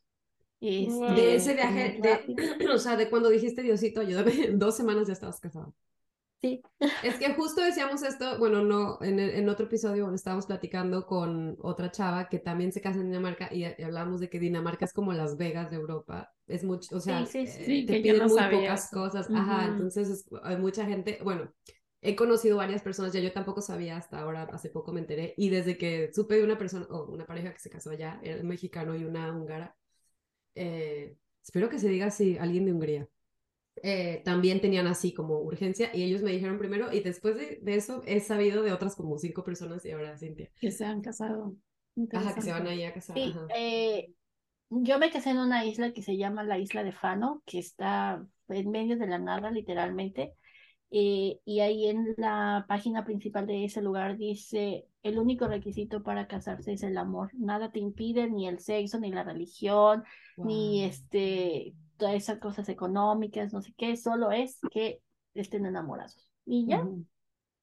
Entonces, este, estuvo bien. Em, claro, yo tuve la conversación con mi mamá muy difícil de pues explicarle, ¿sabes qué? Este, pues soy la primera que se casa, pues mira esta situación y todo. Y pues bueno, yo no culpo a mi mamá porque pues después de unos años ya hemos trabajado esta parte pero pues ella al ser súper tradicional y ella querer que, pues tenía la ilusión de que pues su primera hija, la pedida de mano, este, la iglesia, porque pues bueno, de pronto uno sí está abierta a otras posibilidades de vivir en el extranjero y, de abrirse a otras culturas, pero no siempre la familia lo está. Entonces, en mi caso, este, pues mi mamá no quiso, no este, estuvo de acuerdo el día, yo también tuve que soltar mucho esa parte porque pues a uno le pega en el ego, ¿no? De que, pues no sé, cuando tú estabas en la secundaria, prepa o, con los noviecillos que tuve de, de, mi pueblo, que te imaginas, sí, voy a salir de la iglesia de mi pueblo y voy a tener un vestido súper bonito y mis hermanos van a ser las damas y mi familia va a estar aquí y el ramo y todo eso. Y ver la realidad que, o sea, literalmente locos, eh, y ahí irte arreglando las cosas y todo eso. No, no porque no quisiera esa boda, pero una parte de mí tuvo que aceptar que ese sueño había muerto hace tiempo ya, ¿no? Porque pues esa parte de yo casarme en mi pueblo con este el super mariachi y el vestidazo y así como o sea, tenías una expectativa, tenías una expectativa en lo que, lo que sería ese día, ¿no? Y, y pues, desafortunadamente no se pudo vivir. Y sabes que, que nos pasa a muchas personas, sobre todo de nuestra generación, bueno, nosotros un poco más grandes que tú, unos años, pero yo también tenía esas ideas así, te imaginas muchísimo y como que también se romantiza, se romantiza. Se romantiza. romantiza, ese día y la verdad es que gente que sí lo tiene tampoco se la pasa tan bien como se imaginó, o sea, es mucho estrés, etcétera. Pero a mí me pasó, o sea, yo sí me casé, sí tuve una boda así, pero no fue en México, yo quería casarme en México, yo quería un mariachi, o sea, para mí, entonces, claro, es, es, diferente, bueno, además yo me casé primero en Las Vegas, yo, yo me casé en Las Vegas, y yo le decía a Barry, esta no es mi boda, porque yo no podía, o sea, yo no podía aceptar que esa, ¿sabes? Como, entiendo perfectamente lo que estás diciendo, porque yo también fui así de que, pues, fírmale aquí y aquí, y tu testigo es alguien que se para ahí, nosotros estábamos solos, entonces, este, pues sí, fue así. Yo le decía, tú no eres mi esposo, y a nadie le dije que era mi esposo, fue casi secreto, nada más era para la visa. Y ya después me casé y bueno, fue aquí en Irlanda. No fue, te digo, no fue tan extremo como tú que dices, no tuviste nada. Yo sí tuve algunas cosas que me imaginé, pero sí, te entiendo. Y, sí, lo tienes que dejar, pues, morir. Y, y creo que por eso a las nuevas generaciones no les deberían de, no se debería hacer tanto... Eh, no sé, darle tanta importancia a ese evento como fiesta y como vestido, sino como a lo que realmente es, ¿no? La unión con alguien que quieres. Siento, no sé. Que a veces siento que eso es lo que hay como un choque entre generaciones mayores que nosotros, porque nosotros, o sea, como que se veía como un evento especial que es para toda la familia y etcétera, etcétera, mientras ahora nosotros ya lo vemos como que no, por eso tantos elopements ahora, ¿no? De que es nada más el amor entre él y yo y, o sea, y lo nuestro, y no es como que, a ver, ¿a quién vamos a ser felices con esta fiesta? Pero bueno, cada quien tiene diferentes visiones, sí, va cambiando. Y eso. Sí, claro, Pero porque, por totalmente ejemplo, entiendo lo que tú sentiste, sí. en la religión católica el sacramento de casarte es como tu graduación de la religión, o sea, es como que ya cumpliste todos los pasos que tenías que hacer que venías trabajando desde el bautizo, entonces también tienes ahí como que el chip, Mm, chip ujú. incluido, pero Claro. pero bueno, soltar, soltar eso, yo estaba en Dinamarca con, con mis suegros, con mi esposo y me estaba maquillando yo porque pues claro, en tu mente era de sí, mi maquilladora profesional y pues voy a lucir regia y aquí toda la cosa. Y claro, yo, yo estaba así súper nerviosa, creo que tiré mis pinturas, no sé, y mi No. esposo me dice, ¿sabes qué? Este, intenté escribirle a tu familia para que te escribiera un mensaje, para que pues, pues te hablara, te dijera unas cosas bonitas, que estuviera contigo y pues no me contestaron. Y pues yo ahí entendí que pues muchas veces el, el orgullo o, o el dolor de las familias, esta parte muy tradicional, les pesó tanto que ellos no quisieron estar conmigo ese día, ni Mm. emocionalmente. Entonces, esa parte es, es fea, que uno, uno tiene que aprender a, a soltar eso, porque pues, o sea, eso me lo dijo en la mañana y en una hora yo me casaba, ¿no? Y tenías que pues quitarte la curita de una y decir, bueno, esto, este día ya no se va a repetir, ya así como sea, con super vestidazo o no, pues es tu boda, no hay más. Entonces, eh, eso es lo que yo a veces digo cuando alguien de México ve y dice, ay, sí, está casándose en Dinamarca y súper bonito, pero pues tú no ves dentro, tú no ves dentro la historia que pues no está tu familia contigo, no están las personas que tú quieres, es, es el mismo rato cuando tú ves que se casa tu hermano, tu prima y tú estás acá y tú no estás ahí, e- ese sentimiento Ujú. de quererte transportar es, es raro. Pero Sí. bueno, nos casamos, hicimos la transmisión en vivo de la, de la boda y toda la cosa. Este, llegamos a Alemania. Mis suegros, la verdad es que se portaron súper bien. Ellos nos pagaron una, una noche en, en Hamburg y ahí pues fue como tipo la luna de miel. Eh, y al otro día pues volvimos a Berlín eh, para empezar a hacer los trámites de la visa de la spouse visa, ¿no? O sea, nosotros no venimos de una familia súper rica, eh, tampoco mi esposo y yo pues, estuvimos trabajando duro desde cero, entonces pues claro, nos parecía pues necesario estar con los papás de él porque pues no podíamos pagar algo extra hasta que salieran los papeles, ¿no? Sacó la visa, sa- llegó la visa, pero bueno, en todo ese tiempo pues la incertidumbre de saber si te la dan, si no, un- una cosa, un estrés. Y Y aparte es pues bien claro, cara nos casamos, ¿no? Es cara esa visa. Los ingleses, la de la Eh, esposa, ¿no? no, porque mi esposo es europeo. Ah, claro, te pasó como a mí. Yo hice la misma, sí. Sí. Es que una amiga se casó con un londinense y ella tuvo Sí, que pagar toda y es carísimo. Entonces, bueno, en ese inter mi esposo se regresó a Londres, me parece, y yo ya no tenía pasaporte. Este, tenía que estar esperando en Alemania, pues mis papeles. Y pues claro, para que yo no me aburriera ahí en el pueblo de mi esposo, pues mm, eh, me lleva con una de sus amigas que habla inglés y nos vamos al, al otro lado de Alemania, a, por allá por Colón. Y bueno, esta amiga es así como muy hippie, muy así yoga y bla, bla, bla. Y estábamos así literalmente en la fiesta y dice, ¿y por qué no nos cruzamos a Netherlands y vamos por marihuana? Y yo, bueno, o sea, como que estás así en, en la fiesta y todo y mi esposo así de, no hagas una tontería porque no tienes papeles, Claro. no puedes salir de Alemania, no esto. Ah, claro, no te Y puedes bueno, o salir sea, de nos una borrachera. Y yo, pero es que en esa parte de Alemania se llama Aachen, por allá, se juntan tres países. Entonces, incluso hay casas que tienen dos puertas, una para cada país. Entonces ahí vas pasando Wow. calles y ya estás entre diferentes países realmente. Pero claro, eh, las leyes en, en Europa son un poco, ¿cómo decirlo? Pues tienen unas lagunas, porque por ejemplo en Alemania puedes tomar cerveza pruebas desde los 12, 14 años, pero Sí. de ahí ya a bebidas más fuertes, pues hasta los 18. Puedes fumar este, marihuana recreacional hasta ciertos gramos, puedes comprar no sé qué, pero luego...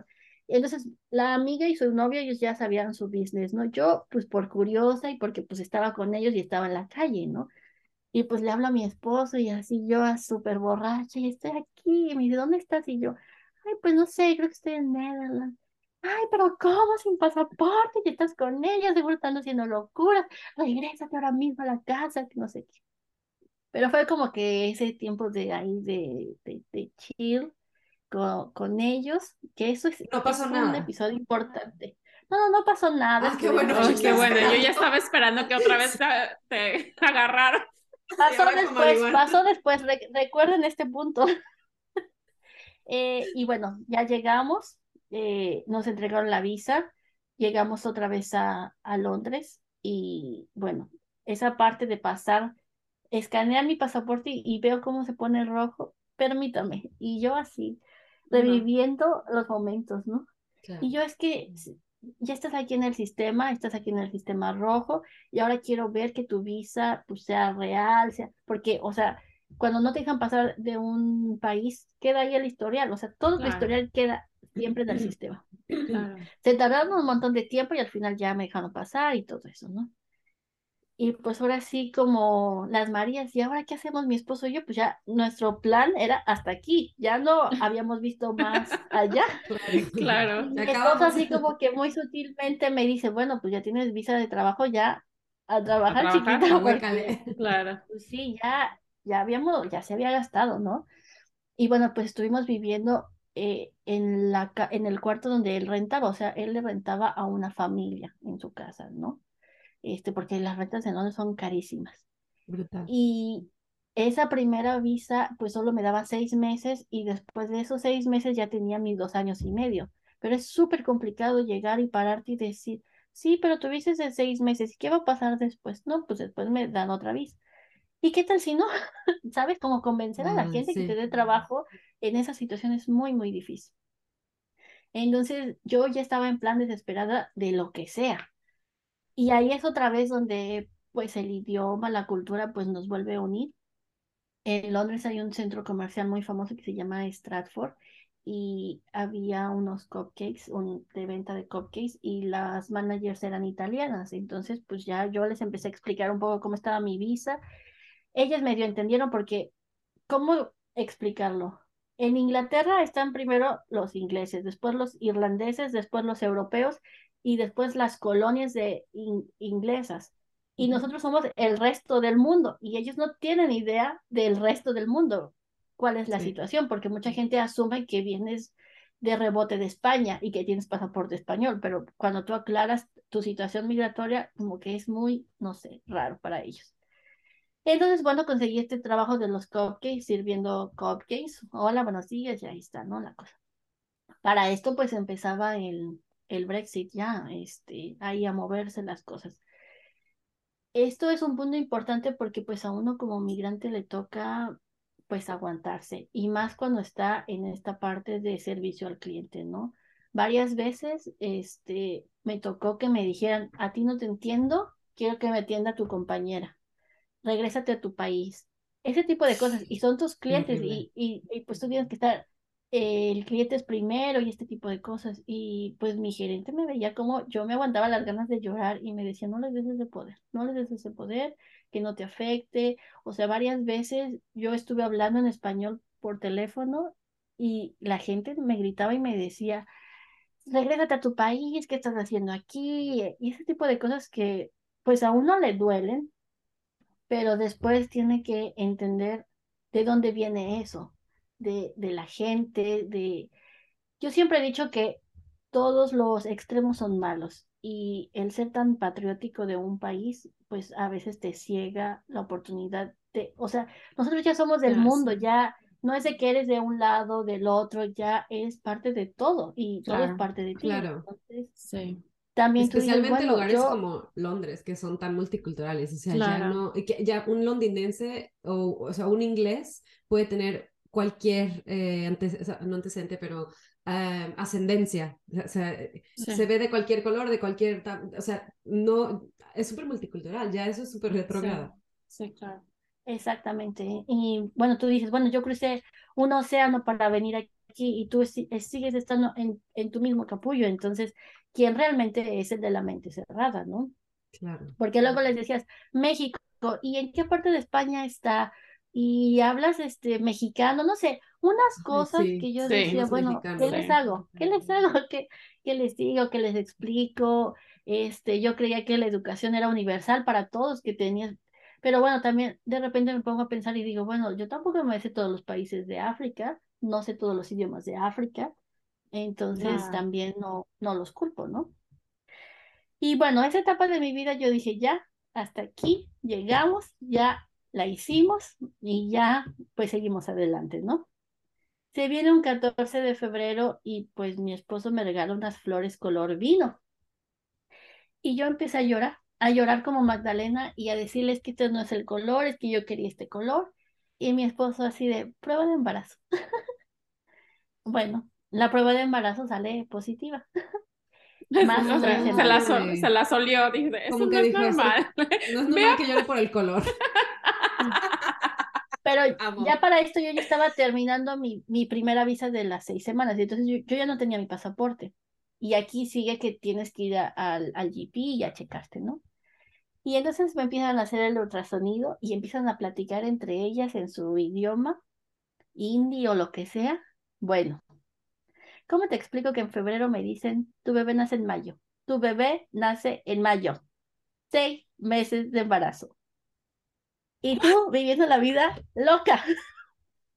¿No tienes pasaporte para ir a México? Estuviste también, estuviste en, en cuando te fuiste de viaje, cuando te fuiste de viaje con, la, hippie, o sea, ya estabas tú embarazada. Sí, sí, sí, sí. O sea, ¿cómo pasó barrio y Emily Pérez se quedaron cortas. ¿Cómo pasó eso? No lo sentiste, no sé qué, bla, bla, bla. Mucha gente me pregunta. A ver, yo trabajaba en los cupcakes en las mañanas, en las tardes, a veces me tocaba cerrar la tienda, a veces me tocaba abrir la tienda, me daban un cupcake gratis. Entonces, pues yo empecé a embarnecer, pero hacia los lados, ¿no? Y decía, normal, normal. Yo siempre tenía antojo de comida mexicana, normal para mí. A mí me gustaba comer mucho este, la comida mm, picante de la India y pues que esas veces que sientes un gato, bueno, el gato ya tiene cuatro años y me dice mamá, ¿eh? este, tenía mi periodo, que es lo más raro y lo más difícil de creer. O sea, what? Sí, tenía este spots y o sea, con ese tiempo de estar viajando en el extranjero, pues tenía veces que se me iba dos, tres meses, incluso sin novio, y yo me fui a checar en México y me dijeron, bueno, es que mira, cuando tú viajas, tu alimentación, tu comida, tu rutina cambia, eres súper irregular. Yo decía, bueno, está bien, súper irregular, ok. Tuve mi periodo, tuve mi periodo. y entonces, pues bueno, toda la vida volvió otra vez a moverse claro, lo primero que pensé fue, tengo que irme a México, o sea, te entra una locura de decir, o sea, mi vida ni siquiera está bien cimentada y ahora tengo que traer a otra persona que en primera no sé si esté bien, que, o sea, todos estos miedos de una, o sea, en y en tres meses eres mamá. sí, en tres meses eres mamá. Tres meses. Exactamente. No, o sea, pobre, bueno, o sea, pobre de tu mamá, era de que yo me casé y ahora eres abuela y tienes tres meses para enter. ¡Ay, no! ¡Qué fuerte! O sea, no imagino. Pues, o sea, el hablar con los papás de mi esposo y mi mamá fue de, ay, ¿qué creen? que van a ser abuelos? ¡Ay, qué bonito! Ya nace en mayo. ¿Cómo? o sea, fue, a nadie le dio tiempo, a nadie le dio tiempo. Entonces, bueno, ahí es donde admiro mucho a mi esposo, su planeación y me dijo, ¿sabes qué? Un scan de 4D, no sé, yo quiero ver, contarle los dedos, quiero saber que todo esté bien y eso me va a dar mucha tranquilidad. Ok, yo también lo necesito. ya fuimos, obviamente con un particular, todo. Este, pues mis papeles de la visa no, no podía salir y ya estaba muy avanzado el, este, el embarazo. El embarazo. Y aquí es donde la, pues, la comunidad mexicana salva uno poniendo mexicanos en Londres. Oigan, chicas, este, pues, ¿cómo está el rollo del embarazo? ¿Alguien me puede ayudar? ¿Qué onda? No sé qué. Ya me escriben varias y me dicen, ¿sabes qué? Yo tengo cosas, este, vete a la clínica. ¿Dónde vives? No, pues vivo en tal lado. ¿te puedes aliviar en el hospital que está ahí enfrente de London Eye? ¿En verdad? Sí, mira, llama aquí, haz esto y así. O sea, guiándome. Todo mundo guiándome, diciéndome, haz esto, haz lo otro, no sé qué. Y pues ya, todo se arregló. Tuve a mi hija enfrente de London Eye, Guau. todo Guau. nació bien. Este, mi mamá pudo venir. Creo que Ah, ahí fue cuando un poco este, los lazos volvieron a, este, a estrecharse. Este, pues mi mamá así de no, yo por mi nieta voy. Entonces, pues claro, un, un bebé cambia, cambia todo, cambia- ya eres una familia, este, pues hay muchas cosas y muchos miedos que también vienen con eso, ¿no? Tuvimos que mudarnos a un departamento, mi esposo tuvo que buscar un trabajo ya en plan formal, tuve que dar mi periodo de maternidad y gracias a mi jefa que me dijo, mira, Cintia, esto normalmente no se hace, pero yo no sé por qué te lo estoy haciendo a ti, ya, te firmo tu permiso y ya te vas pagada de- del gobierno porque pues no has trabajado ni un año. Ah, es que dices cierta antigüedad, ¿cierto? Ay, qué linda tu jefa, italia- es italiana. sí, Ay, es que eres un encanto de persona, por eso lo hice por ti. Sí, La claro. verdad, Gracias. pues sí. Y pues ya eh, cuando rentamos nuestro departamento, yo dije, yo no sé cómo, pero yo quiero mi baby shower. Y así en los grupos de Oh. mexicanas, mire, yo quiero mi baby shower, no me tienen que traer nada, este, voy a cocinar, este, ¿qué se les antoja? Barbacoa, esta es mi dirección, así, literalmente, así abierta, la puerta a todos, y se llenó. Voy a llorar. O sea, sí, ya sé, yo también. O sea, llegaron muchas, muchas, eh, gente que no conocías, supongo. Sí, gente que no conocía, las eh, mexicanas que no conocía y eso a mí, a mí me ayudó porque varias ya eran mamás. Hay muchas, hay una chica mexicana que su esposo es alemán y que tiene una niña y su hija habla tres idiomas y ella me decía, mira, le tienes que hacer así, no tengas miedo, es esto, lo otro y así. Y entonces yo, Oh. o sea, fueron como las miles de tías que, que no tuve en mi casa y en mi pueblo y que todas me ayudaron y que me dijeron, mira, este, hazte estos amarres y hazte esto a la niña. O sea, uno, ¿cómo, le, cómo explicarles? Cuando uno sale de México, uno piensa que ya no vuelve a florecer otra vez en otra tierra, pero uno siempre puede cambiar la tierra, uno siempre puede volver a florecer, uno siempre puede dar frutos, es, es solo la actitud, es, es solo la actitud. Y yo dije, bueno, por mi hija, yo tengo que poder. Qué bonito. Diana y yo llorando, para los que no nos están viendo. yo con Diana lágrimas. y prueba de embarazo. prueba- No. Que, ay, No. Sí. wow, qué padre. O bueno. sea, no, ya ni puedo hablar. Ok, sigamos.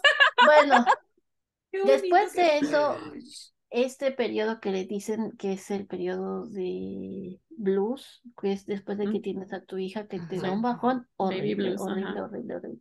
Uno tiene que reconocer eso. A mí me dio una cosa como psicosis, psicosis de embarazo, porque pues es que a mí no me dio tiempo de asimilar que estaba Claro. embarazada y después te dio una culpa y después ya estaba tu bebé y entonces yo yo quería cortar una cebolla y en mi mente me imaginaba que yo iba a perder el control y después veía sangre y después tenía miedo de agarrar a mi bebé, porque claro, cuando se rompe esta fantasía y ya no, el esposo vuelve a trabajar, tú ya no tienes a nadie en tu casa, tú tienes a un bebé y, y luego, ¿qué tienes que hacer? Aparte, el, el parto que yo tuve fue, le llaman forceps, que significa Oh, que te sí. cortan abajo, que eso ya no lo hacen en México, eh, porque la situación de salud en este país, en, en Reino Unido, pues es muy delicada. Entonces, realmente ellos quieren hacer todo de forma natural para que ocupes menos personal médico, menos eh, medicación y todo. Entonces, pues son carniceros. O sea, aquí la las mujeres pueden y natural y natural se hace. Entonces, esa parte para mí fue muy difícil. Eh, yo dije, no, tengo, tengo que poder. Y volví otra vez, Mm. mexicanas. ¿Qué hacen con sus hijos? No sé, yo ya me estoy volviendo loca en estas cuatro paredes. Y ya me escribe una y me dice, ¿dónde vives? No vivo aquí. Yo tengo un grupo que se llama Under Fives. Aquí vienen los bebitos a jugar. Este, luego les leo la Biblia, no sé qué. Y bueno, de la nada empecé a contactar a otras mamás mexicanas, porque yo dije, a mí alguien tuve muchas bendiciones, muchos ángeles que me ayudaron. Yo necesito revolver al karma, ¿no? Entonces, pues igual empecé a buscar este, chicas mexicanas que fueran mamás, que estuvieran como en la misma situación que, que yo. Hicimos como un grupo de super moms y fue súper padre porque siempre como mamá tienes que tener una amiga mamá que tenga hijos más jóvenes que tú y más grandes, porque más grandes porque ellos saben qué va a pasar y más chicos porque tú vas pasando. Y ya, pues nos íbamos rotando la ropa, nos íbamos de viaje, nos íbamos a las actividades, nos íbamos a ah. clases de inglés. Aquí uno se tiene que poner las pilas. Entonces, eh, fue muy bonita e, esa etapa, la verdad. Y, y, bueno, pues entre eso, que los viajes a México, que ir a Alemania, que esto, lo otro. Y ya después llega la pandemia. Y bueno, la, la, pandemia pues es, es una parte difícil en mi experiencia porque pues no sé ustedes, pero yo siento que la viví como tres veces. La viví aquí al principio, las cosas que estaban pasando, alertando a tu familia en México, después las cosas se calmaron aquí y luego allá está pasando otras cosas y luego otra vez y así las llamadas de se murió tal persona ah, y tú, ¿qué puedes hacer? Tu mamá tiene COVID, ¿qué haces? O sea, es, es un estrés muy grande. Eso me hizo también como ajustar un poco la forma en la que yo vivía, porque pues vivía literal en un departamento pequeño en Londres y decir, bueno, esta no es la vida que, que yo quiero, mi hija está creciendo y pues ya fue que nos, que nos mudamos, nos mudamos a las afueras, en una ciudad donde podemos pagar una casa completa y pues ya tocó reinventarse y tocó aceptar que pues bueno, yo no estoy hecha para ser esta eh, esposa trofeo que le llaman de estar en la casa y tener todo súper impecable, porque las británicas son de que os estás comiendo un té y ya están limpiando las migajitas y ya están sacando todo, son súper ágiles. Y no, o sea, esto no, no es para mí. Aceptar que pues también eh, a veces la maternidad pues cuesta, porque pues yo hacía videollamadas con mi mamá y ¿por qué no le limpias la boca a la niña? ¿Y, ¿Y tú por qué no te arreglaste? Ay, hija, has subido mucho de peso. Y dices, bueno, mamá, o sea, tú estás a distancia, tú no viviste conmigo, no sabes la mañana que tuve. Y entonces, este, este tipo de cosas que a uno le toca, pues callar, ¿no? Eh, que no importa en el país donde estás, pero no tienes con quién drenar esa energía. Porque, pues, si tú te pones a pensar, pues tú tenías a tus tías, a tus primos, este, en mi caso, mi mamá era maestra, entonces tenía toda la tarde con nosotros, todas las vacaciones. O sea, eso no, no tuvo un problema para ella. Y pues ahora con este nuevos estilos de vida y vivir en otro país encima y estar, conectar con tus hijos en otros idiomas, pues es, es difícil. Entonces, pues ahí fue que me di cuenta que necesitaba yo reinventarme para mí, para hacer un modelo a seguir para mi hija y pues ya empecé de cero porque pues yo no tenía la confianza otra vez de volver al mundo laboral. Eh, tomé un apprenticeship que le llaman y entonces pues ahora estoy como parte de prácticas, este, volviendo a retomar esta parte laboral que pues se quedó ahí perdida. Y pues ya retomando otros pasatiempos, esta parte de, de que les decía de querer crecer mi marca personal, también de ayudar a otras personas, de pues crear un impacto positivo y, y pues mejorar. Bonito. ¿Y cuál es tu marca personal? ¿Qué, qué, qué pues, haces? Yo antes en México era, este, le llaman Clown Care, eh, médicos de la risa. Visitaba a los ah, niños con cáncer. y bueno, ahora voy a, empezar a buscar, eh, otra vez buscar la certificación para irme de voluntaria lograr materializar esos sueños que tenía. Aún sigue estando eh, en sueños pues, mi viaje a la India. Eh, también me gusta mucho bailar salsa y todo esto.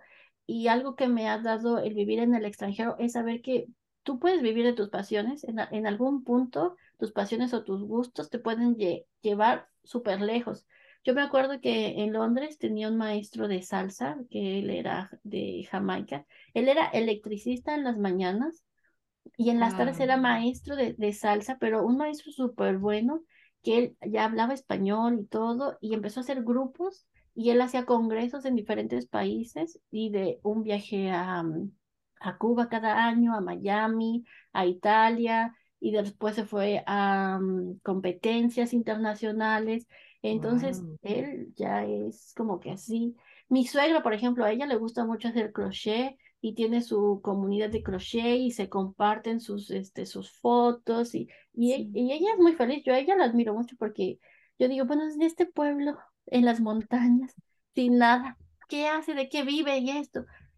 Y me dice, pues mira, a mí me gusta el café. Entonces, pues yo me pongo a investigar cuál es el mejor café, cuál es el que más me gusta. Me compro mi taza bonita.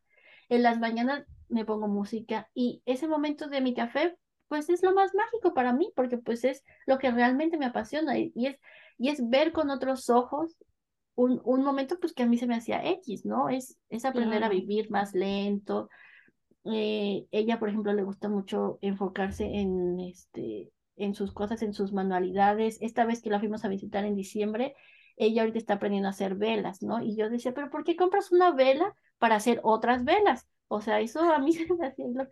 Y me dice, porque es el tiempo que tú pasas contigo, puedes tú mejorar la técnica, puedes descubrir otras cosas, no sé, es como que la pasión que tú tienes ahí y no siempre le, le he aprendido esa parte a ella y pues este año es como esto, quiero abrir más mi comunidad, por eso es que les escribí.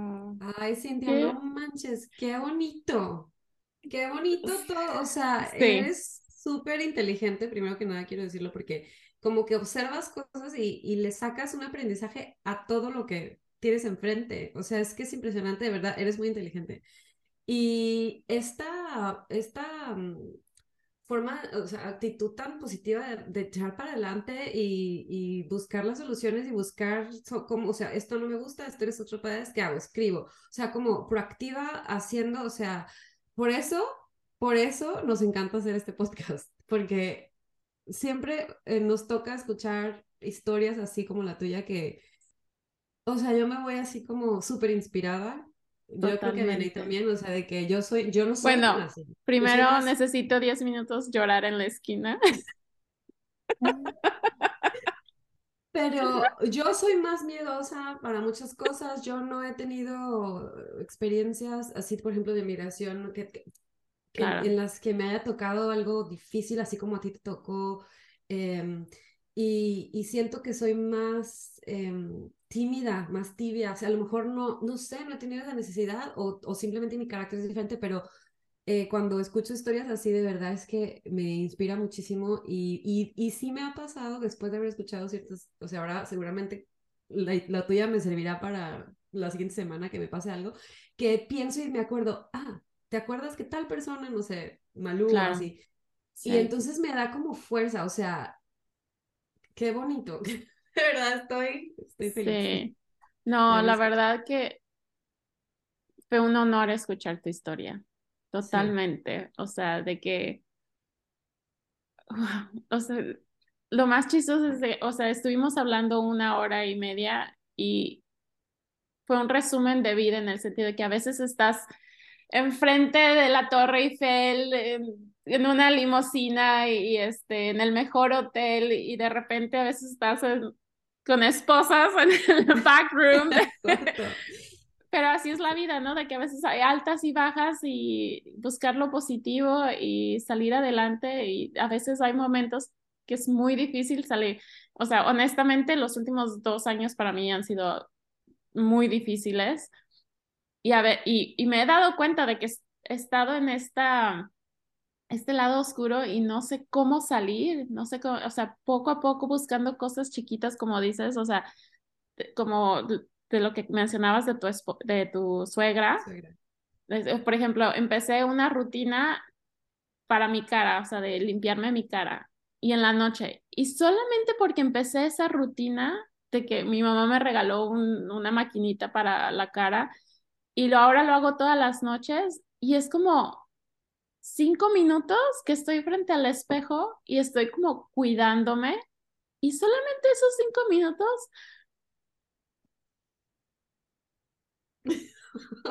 Ay, nena. Ay, lo que significa. Sí, sí, yo lo digo por ti. O sea, el, el, el darte ese tiempo tiene un impacto que parece una tontería o lo que tú dijiste, algo que para ti es X y te ves eso con otros ojos y entonces te, te das cuenta, o sea, tiene un impacto mucho más grande de lo que te hubieras imaginado. Eh, y es eso como el estarle viendo las cosas, el lado, o sea, tener una actitud diferente a lo mejor. Claro. Y algo, algo súper súper rápido solo para agregar, y ahorita continuación, dice que eso que mencionaste también, de que a veces uno ve, ¿no? Ay, sí, está en el, por ejemplo, en el hotel, se quedó en el hotel increíble, no sé qué, sí, pero lo que le pasó hace rato, o sea, o de que se casó en Dinamarca, o sea, que vemos muchas veces cosas y que nos imaginamos, ay, esa persona, y no, o sea, la verdad es que no, no es así, por eso no es bueno compararnos ni estar, o sea, uno no sabe lo que, lo que la gente está viviendo realmente. Exacto. Em, pero bueno, viene, ahora ya, ya volviste. Termina Ya, idea. no, nada más eso, o sea que sí, de que a veces este, todo se ve muy difícil, pero nada más buscar esos momentos que a veces te pueden cambiar mucho, o sea, Sí, ver la vida diferente, nada más cinco minutos. sí. En fin, bueno, Ay, sí. eh, Cintia, oye, al final de, nuestra, de nuestro podcast siempre hacemos unas preguntas como para cerrar esto.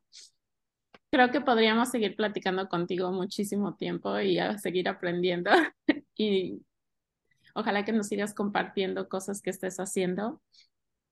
Eh, pero, en fin, nos gustaría pasar a las preguntas si está bien contigo. Sí. ¿Quiere- ¿Quieres hacer alguna pregunta tú, Pili, o otra vez me las, Tú aviéntatelas. me las aviento yo? Ok, bueno, la primera pregunta es, ¿qué platillo mexicano es el que más extrañas?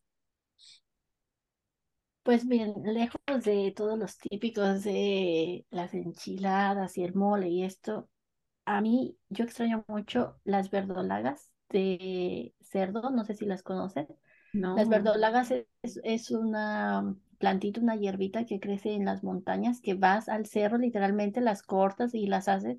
Mm, No sé si se acuerdan que siempre es como que esta base de hacer una carne, chile verde, chile rojo, ese tipo de cosas. sí, Esas, esas verdolagas, es, esos guisados que se venden en las este, fonditas que sí. están ahí. Sí, eh, eh, particularmente las verdolagas son, es algo que no hay manera, o sea, no hay manera, tienes que estar ahí y comerlas. O sea, no las puedes conseguir en Inglaterra y no No, las, no no, las no, porque pues son de, es como lo, lo- los hongos, ¿no? Las setas que también las hacen este, de una forma muy especial y todo, no sé, los nopales, esa, esa parte de que le llaman, por ejemplo, taco placero, que es el, el- literal el, la tortilla, el chicharrón, el pápalo, los nopales, y, o sea, Ay, esas cosas que no son muy caras, que tal vez no son tan típicas, que no se comen tanto en el restaurante, pero eso es a mí lo que me recuerda a mi pueblo y es como Ah, oh, perfecto. Bueno, siguiente pregunta. ¿Qué nunca falta en tu maleta cuando, cuando vas a México y te, o sea, cuando regresas de México? Cuando vas a México con tu maleta, ¿qué, ¿de qué la llenas para llevártela a Inglaterra?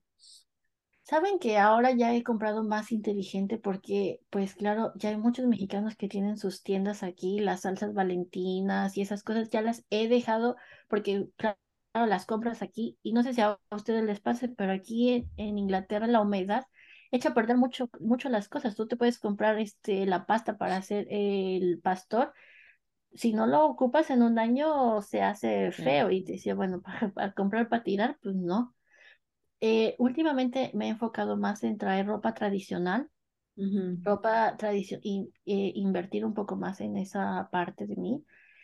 Se va a escuchar un poco raro, pero, por ejemplo, a mí me gusta traer cosas que son especiales para mí. No sé si ustedes recuerdan los perfumes de Jafra, de un angelito y un diablito, así de tipo en mis 15 que usaba eso. Por ejemplo, esas cosas me traigo, porque yo sé que esas cosas solo están ahí, solo son de ahí eh, por ejemplo, una crema teatrical. Ahora con mi hija me he traído este, cuentos, muchas cosas de cosmética. eh, ya me he traído más cosas que, que perduran más. Artesanía también.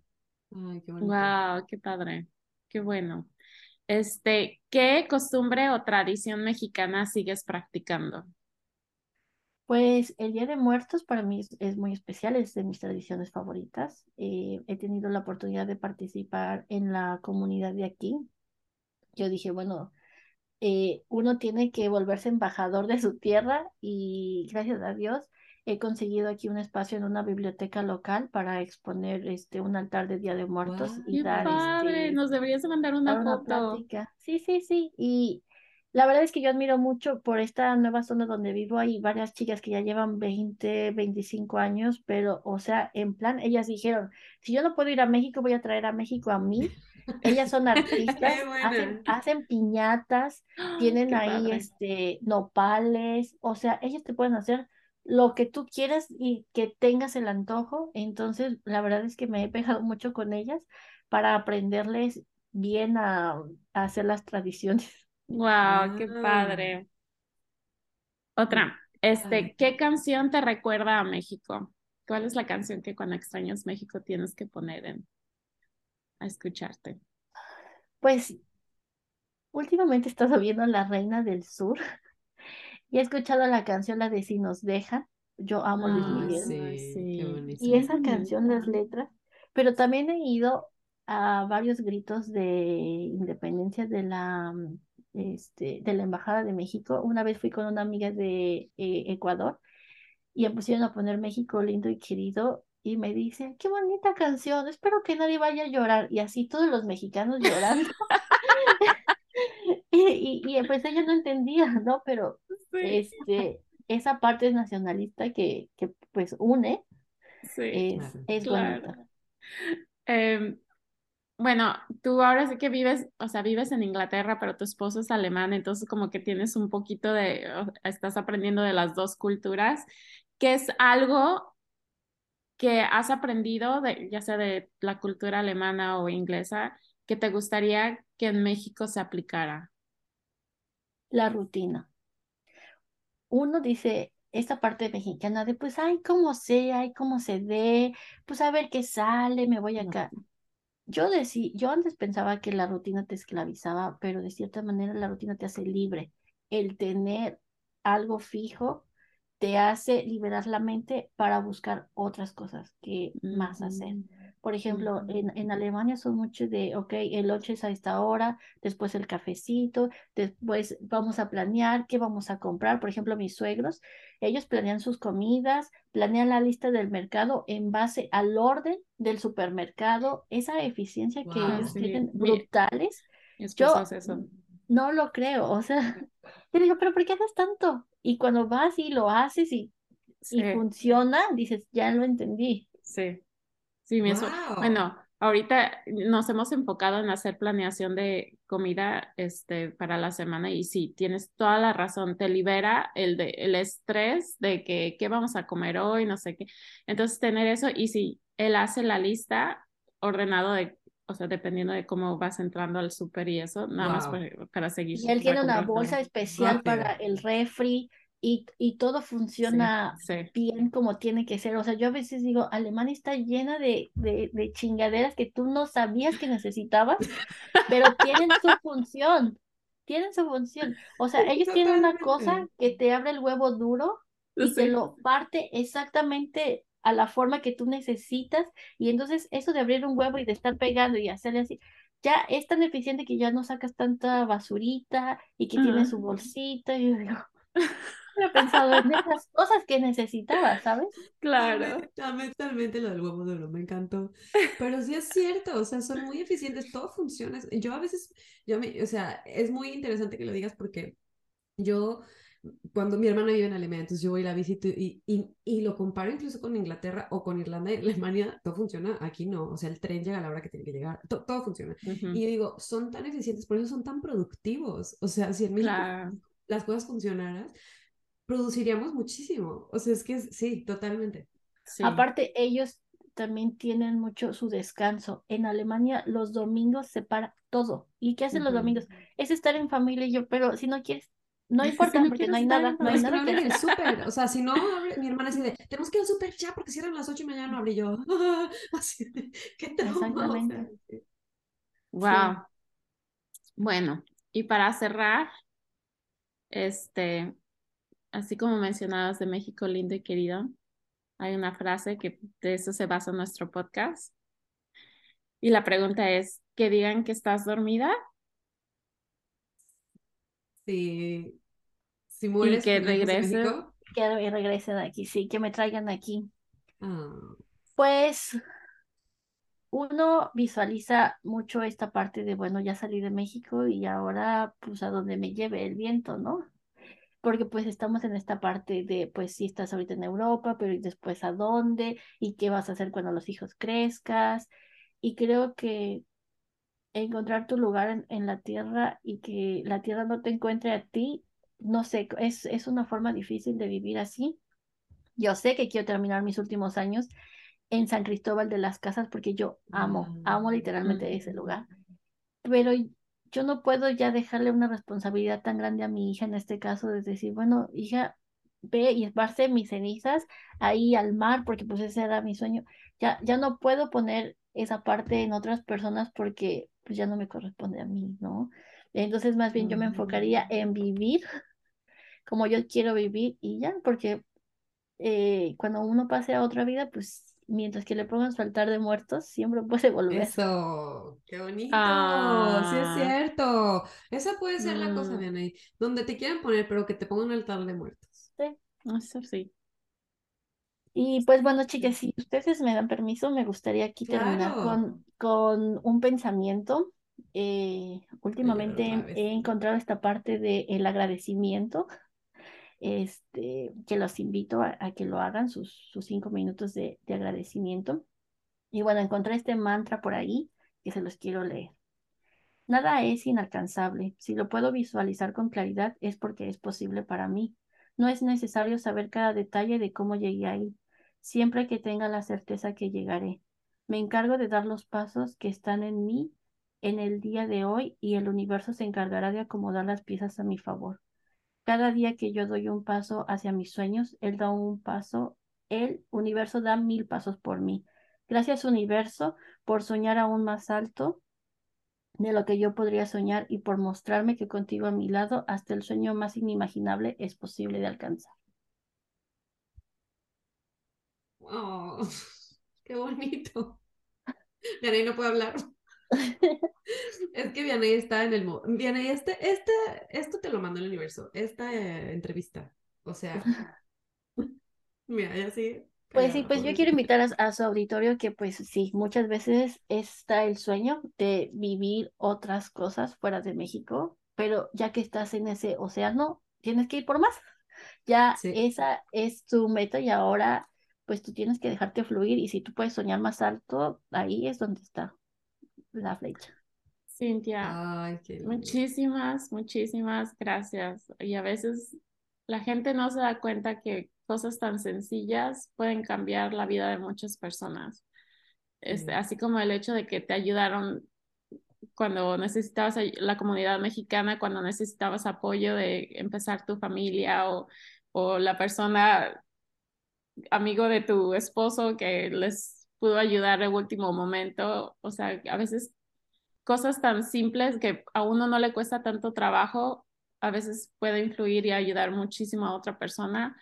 Así que gracias por compartir esto. Sí. Gracias por tu pensamiento. Eh, ya no sé qué más decir. Pili, No, ¿tú Pero qué no, nada, nada más que, que nos sigan, bueno, sigan a Cintia, vamos a poner su Instagram en Sí. la descripción y síganla, porque ya vieron qué Sí. interesante todo lo que dice y hace, así que vale muchísimo la pena. Y síganos en... Que, co- ¿cómo se llama? Vianey? Siempre en YouTube, en YouTube estamos como que digan que está que, que digan que estoy dormido podcast. podcast. En Instagram estamos como arroba durmientes mx. Y este, sí, mándenos mensaje por ahí, Ajá, y si alguien quiere, ajá, si alguien quiere contar su historia, escríbanos, así como Cintia nos escribió. Sí, Bueno, muchas gracias, Gracias. chicas, un placer. no, Igualmente, a ti. Un abrazo Sí, fuerte. estamos en contacto, sí. Sí, claro, fuerte. claro, cuando quieran invitarme una segunda vez, yo feliz. Ay, gracias. Gracias.